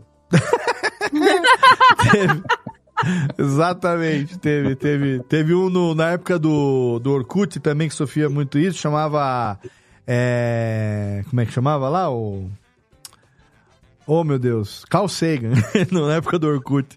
Ele se fudeu muito por causa disso também. Ah, mas é, é- isso, é- cara, essa é a vida, né? Imagina, ô Lana, você acha que tá todo mundo sujeito a isso? Tá todo mundo sujeito a isso. Ainda mais numa época de internet onde todo mundo sabe tudo, mais que mais Ah. qualquer um. E todo mundo tem certeza, a gente vive a geração da certeza. Quem vem argumentar com você, ele não vem fazer uma pergunta, você acha que. Não, ele tem certeza que ele tá certo e ele já chega no confronto. Não, teve dois episódios do Classics que pessoas vieram no meu Twitter falar: ó lá, o que você colocou no texto tá errado. Aí eu pego lá, tipo, cinco links de referência, mais a enciclopédia, mais um vídeo que fala lá, tipo, ó, Thor. Não, não perde tempo. O que, que eu faço? Toda a minha pesquisa eu faço a bibliografia lá na descrição do episódio. Uhum. Eu só falo, bibliografia tá tudo lá. Pode, pode ir atrás. Pesquise lá. É porque o pessoal hoje tem a. Muita gente, pessoal não é? Muita gente tem essa noção de que, ah, vou digitar alguma coisa no Google, a primeira resposta que sai ali é isso aí. Então, Uhum. ó, daqui saiu o que tem aqui, é isso. Falei, cara, tá errado. Eu tive que ir até a página 5 ali da pesquisa do Google para juntar todo o meu material, para contrariar o primeiro e chegar a uma conclusão. Se você leu só o primeiro, tipo assim, eu já não discuto mais com essas coisas. Eu dou, a bibliografia tá aí, ó, se vira ali. É, o que esperar do pessoal que acredita em título clickbait e não lê a matéria? É. Exatamente. Ah, é só ler o título. É, só ler o título, só, só ler a manchete.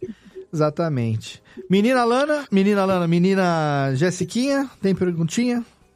Eu, na verdade, vou aproveitar esse espaço para fazer uma indicação Ah, por o favor. Christian em BH. É, tem um, um- dois jornalistas, a Luísa e o Rafael Sete Câmara, que eles organizaram uns passeios aí em BH com é, o Nostálgicos Futebol Clube, que é com foco na história do, do futebol.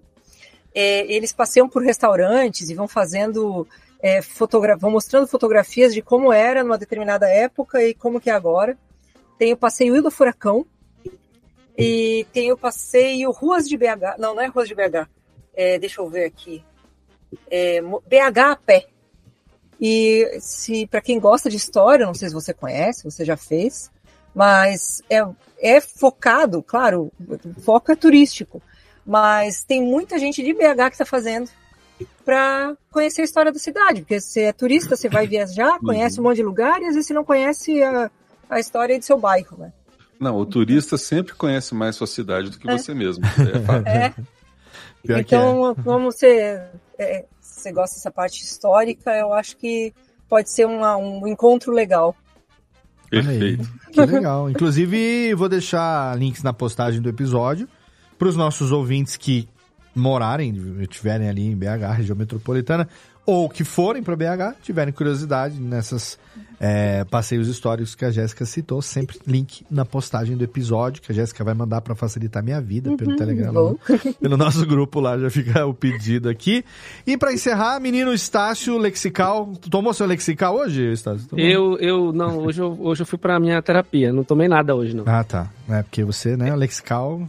Tem que tomar dia. de vez em quando. Exatamente. É, a eu, só- minha- a eu minha acabando a pergunta- gravação aqui, tá um puta frio, que eu vou tomar um banho, vou tomar um Lexical com jambu, que você me mandou, e vou dormir. Aquela dosezinha, né? Só pra É dar bom eu tô- eu tô com- o, o- jambu. Eu tô com um ponto no implante aqui, eu fiz cirurgia sábado aqui, no, eu fiz, botei um implante, eu tô com, eu tô sentindo o ponto aqui, que tá me dando uma, uma ziquezira, e aí o jambu é bom que ele dá aquela amortecida, né?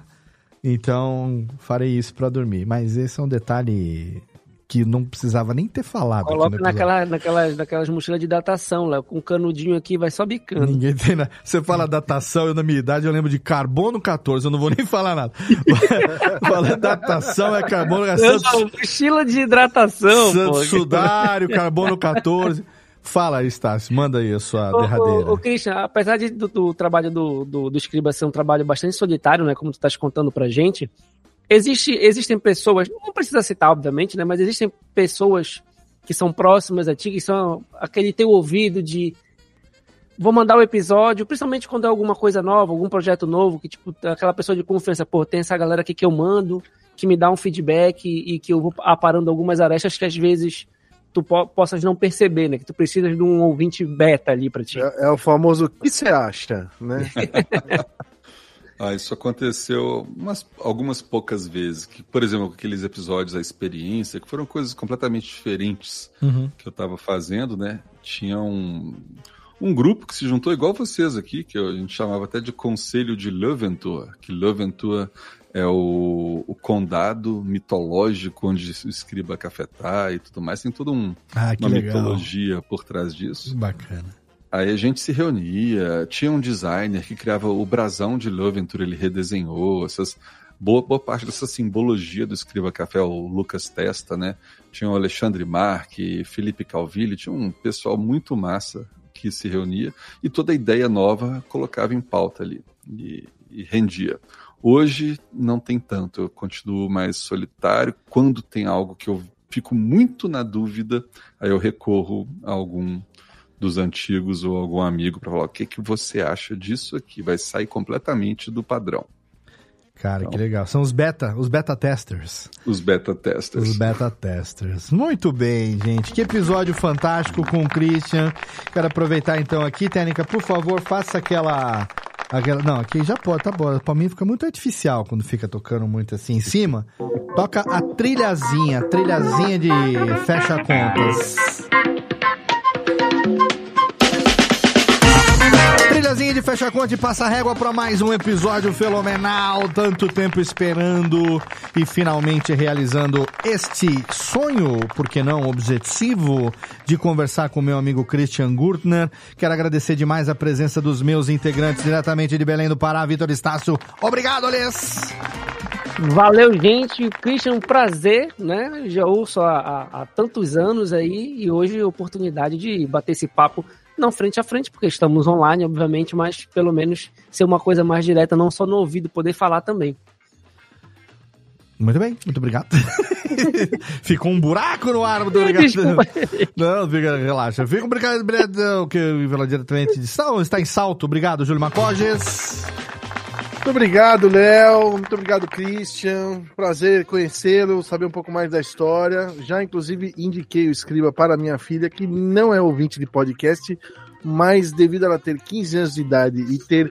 Hoje, eu não, eu não sabia que no colégio tem duas histórias. Duas matérias história. Hum, pelo menos nossa, no colégio dela. Tem tanta história no colégio. Um, um é Brasil e um é História Internacional, né? História Brasil e a outra é História Internacional. É. Falei, então, ó, falei, olha, escuta isso aqui quando você precisar, tá cheio de tema bacana aí.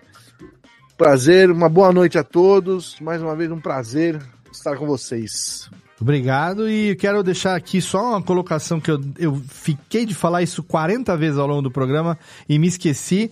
Detalhe para o fundo Shangri-La e seu macaquinho de Júlio Macoge, que está com o fundo animado hoje ali. É lógico, né, Léo? Você sabe que eu sou um cara temático. A gente Dire- vai falar aqui de história, etc. Direto- Eu peguei um fundo Indiana, ah, lá Indiana Jones. Diretamente de Tomb Raider 2 ali, Lara Croft e Exatamente, seus ó. Blue Caps. meu- cadê meu macaquinho? aqui, ó? Ó, Macaquinho animado aqui, ali, só Ó, correndo macaquinho atrás das borboletas. Olha Se aí você tá ouvindo no feed, vai lá ver no YouTube que só esse fundo Lógico. do Macoge já vale o seu like no vídeo lá no canal do, do YouTube.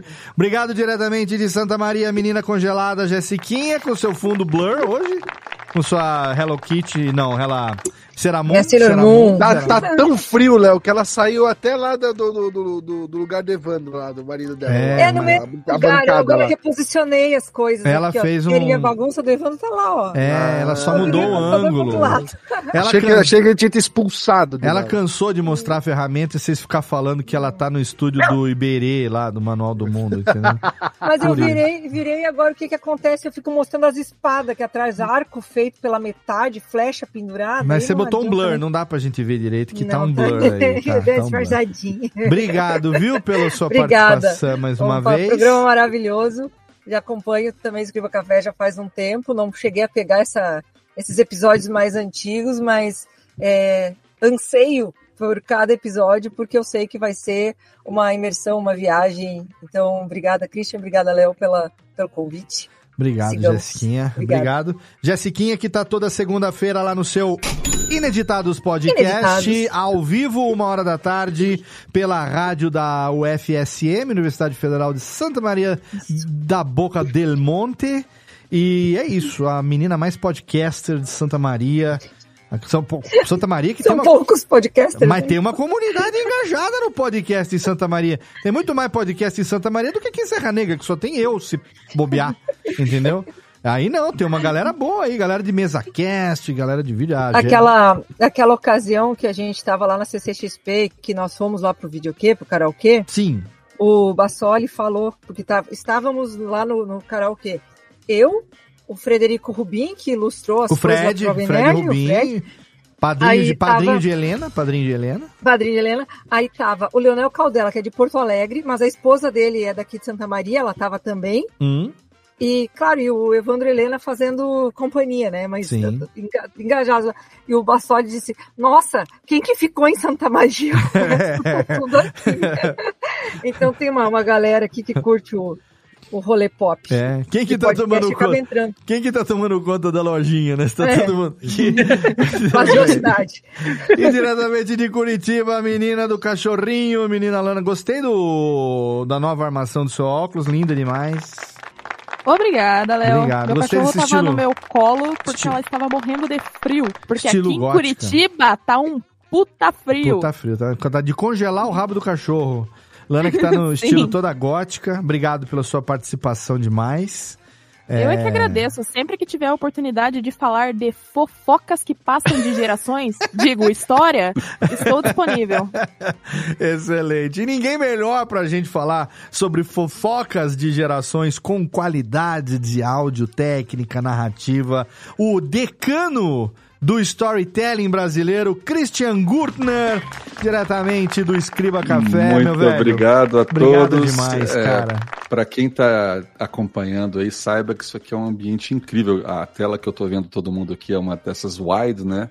Então eu tô bem frente a frente com todo mundo. Que equipe massa. Valeu, é, cara. é tudo harmônico, parece uma sinfonia, que uma orquestra sinfônica. Todo mundo sabe a hora de falar e tudo Ah, entra. sim! Eu acho isso muito lindo, muito lindo. Só porque o Jeff não veio hoje, é por isso. Nossa senhora, eu acho, eu acho a, a ironia do convidado, assim, a ironia, a sutileza da ironia do convidado, uma coisa maravilhosa. né? Não, não foi ironia, tô, tô sendo sincero. Ninguém verdade. sabe porra nenhuma. Aqui é quem quer falar, seja rápido, senão perde a vez. É assim que funciona. Então, obrigado pelo convite, me senti honrado com toda a sua descrição do Escriba Café. Eu já falei, quero ouvir esse, esse podcast aí também, parece que é muito bom. Não, é, você sabe que é. pô. Lana, o frio aí é só tomar leite quente, mas cuidado para não trincar os dentes. Jéssica, meu fundo também tá borrado, porque a bagunça ali atrás é terrível. E gostaria de estar usando um fundo do Shangri-La lá, igualzinho do Júlio. Mas agora o que eu realmente queria era um home studio igual ao do Vitor. Olha isso, aí. Tá vendo? O Estácio tá com essa câmera. O Estácio é que hoje ele não tá super fazendo, mas ele tem um trilho nessa câmera, porque quando ele liga, a câmera fica fazendo assim, da Vai esquerda pra volta, direita. é. Você fica o programa inteiro tentando achar onde que ele tá. Eu falo, cara, ninguém vai olhar isso. É, a câmera vai, a câmera volta, a câmera vai. Você não viu nada ainda, Vitor Estácio. E agora, Léo, parabéns por esse programa. Que coisa incrível, que nostalgia essa época do rádio, seu, seu domínio aí, seu, sua regência aí também incrível. e obrigado pela oportunidade a todos. Que Foi isso. muito bom. Obrigado demais você. Tudo que eu falei não é rasgação de seda, porque você é o convidado do programa. Eu falei com sinceridade. O Escriba Café é uma referência para mim. Lá no começo, quando, quando comecei a ouvir podcast em 2008, comecei a produzir em 2009, foi algo que mexeu com, comigo, porque eu- os podcasts que eu tinha conhecido até então eram bate-papos. E o Escriba me mostrou que existia vida além do papo de boteco. Você é- era possível utilizar o podcast com o objetivo pelo qual a mídia foi criada, que era servir como uma plataforma de compartilhamento de qualquer tipo de áudio. E que esse áudio podia ser bem trabalhado, podia ter uma narração legal, uma sonorização, uma ambiência. Eu aprendi muito ouvindo o Escriba, imprimi muito, copiei muita coisa nos meus, nos meus projetos de, de- de- de- dos anos seguintes. É, foi, foi uma escola para mim e é um dos podcasts que eu guardo no meu coração, no meu feed, sabe? Que eu tenho al- algumas coisas de download num arquivo antigo aqui e tal. É, é- hoje é um momento muito feliz para mim poder estar com você aqui e, e quero que é, eu possa viajar em breve aí a Belo Horizonte para poder pessoalmente te dar um abraço, tomar um- uma cachaçinha junto aí, alguma coisa pra gente selar essa amizade. Uma amizade só é de verdade quando a gente compartilha uma refeição com, um novo amigo, né? Então, Ou uma cachaça ou um uísque. Isso Ou um uísque. fortalece mais ainda. E, Léo, é uma surpresa ouvir, ouvir tudo isso. Fico até emocionado. É sério, é com- de coração Porque mesmo, Você é a lenda da edição do podcast. sou nada, sou a lêndia, né? lêndia da edição. Eu, sério, cara, você é que assim, a gente não fica falando, né, coisas no dia a dia assim, a gente também pouco contato teve nesses anos. A gente, eu tenho a felicidade, a gente ser coautor lá do Reflexões, é, e assim, hum, a vida é aquela coisa, co- aquela correria, e a gente não tem contato, longe, distância, apesar da internet é, encurtar as distâncias entre as pessoas, mas é, é assim, né? Porque cada um tem o seu trabalho, tá focado na sua vida e tal. Então, essa oportunidade surgiu agora por conta de ter retomado o contato ali no grupo. Falei, cara, sempre quis gravar. É uma, uma, uma referência. É um programa que eu tenho muito carinho, sabe? Todo mundo fala hoje do formato storytelling, de é, jornalismo, narrativo e tal, como se fosse a, a novidade do século. Eu falei, cara, 20 anos vai fazer que tem esse negócio aqui, entendeu? E outro dia eu conversei com um cara que, inclusive, me convidou para dar uma palestra num evento futuro aí. Falou assim: ah, a gente sente que a galera do áudio tem um pouco de restrição com a galera do vídeo, não sei o que tem. Eu falei assim, cara, não é restrição. É porque vocês pegam o trem andando, quer sentar na janelinha, ninguém nem quis saber o que, que veio antes, o que, que existiu antes. Exato. Parece que vocês estão inventando a roda, sendo que a gente já tá fazendo isso há 20 anos. Porra, pelo menos consideração, troca uma ideia, chama pra bater um papo. É, realmente, a gente tem falta disso. Falei, então faz, caceta, entendeu? É muito cara que merece o crédito que tá fazendo isso aí há 20 anos, como é o caso do, do, do Escriba, e muitas vezes fica aí à margem do que tá acontecendo tudo agora, simplesmente porque ninguém se dá o trabalho. Aquela coisa que fala que o brasileiro não tem memória, não tem mesmo, cara, ainda mais na internet.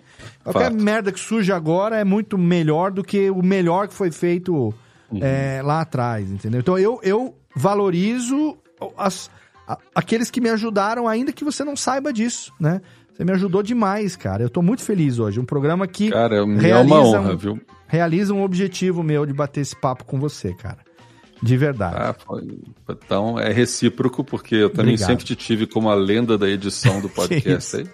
Essa rasgação de seda, daqui a É, pouco vem até a musiquinha romântica. Vai aí, né? entrar o Radiofobia by Night. By Vai night entrar um aqui. Kennedy aí. Vai entrar, eu- agora o Júlio vai pegar vocês dois aí, get a room, né? Get a room, é, exatamente. Isso mesmo. Então, ó, todos os links do Christian e do Escriba, redes sociais, site, o Escriba lá do B, também chamado de Premium, vão estar lá devidamente linkados na postagem do episódio pra você. E aqui, é claro que eu agradeço. Cadê a técnica? Aqui, aqui, essa daqui, ó. Aqui eu agradeço você que me acompanha ao longo de todos esses anos, você que acompanhou mais um episódio, seja ao vivo através do nosso canal no YouTube, ou também através do download do feed lá, do nosso download do feed, ouvindo nosso programa nos agregadores, ninguém vai download no feed, né?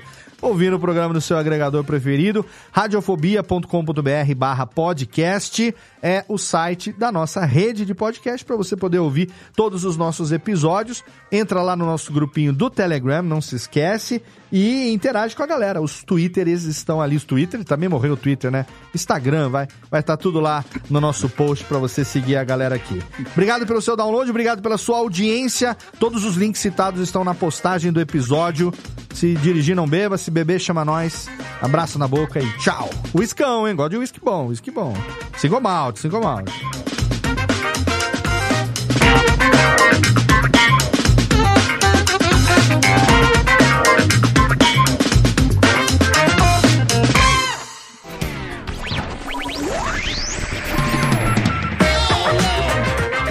Este podcast foi publicado pela Radiofobia Podcast Network. Acesse radiofobia.com.br barra podcast para conhecer e ouvir todos os nossos programas ou assine no seu agregador de podcast preferido. Esperamos você no próximo episódio.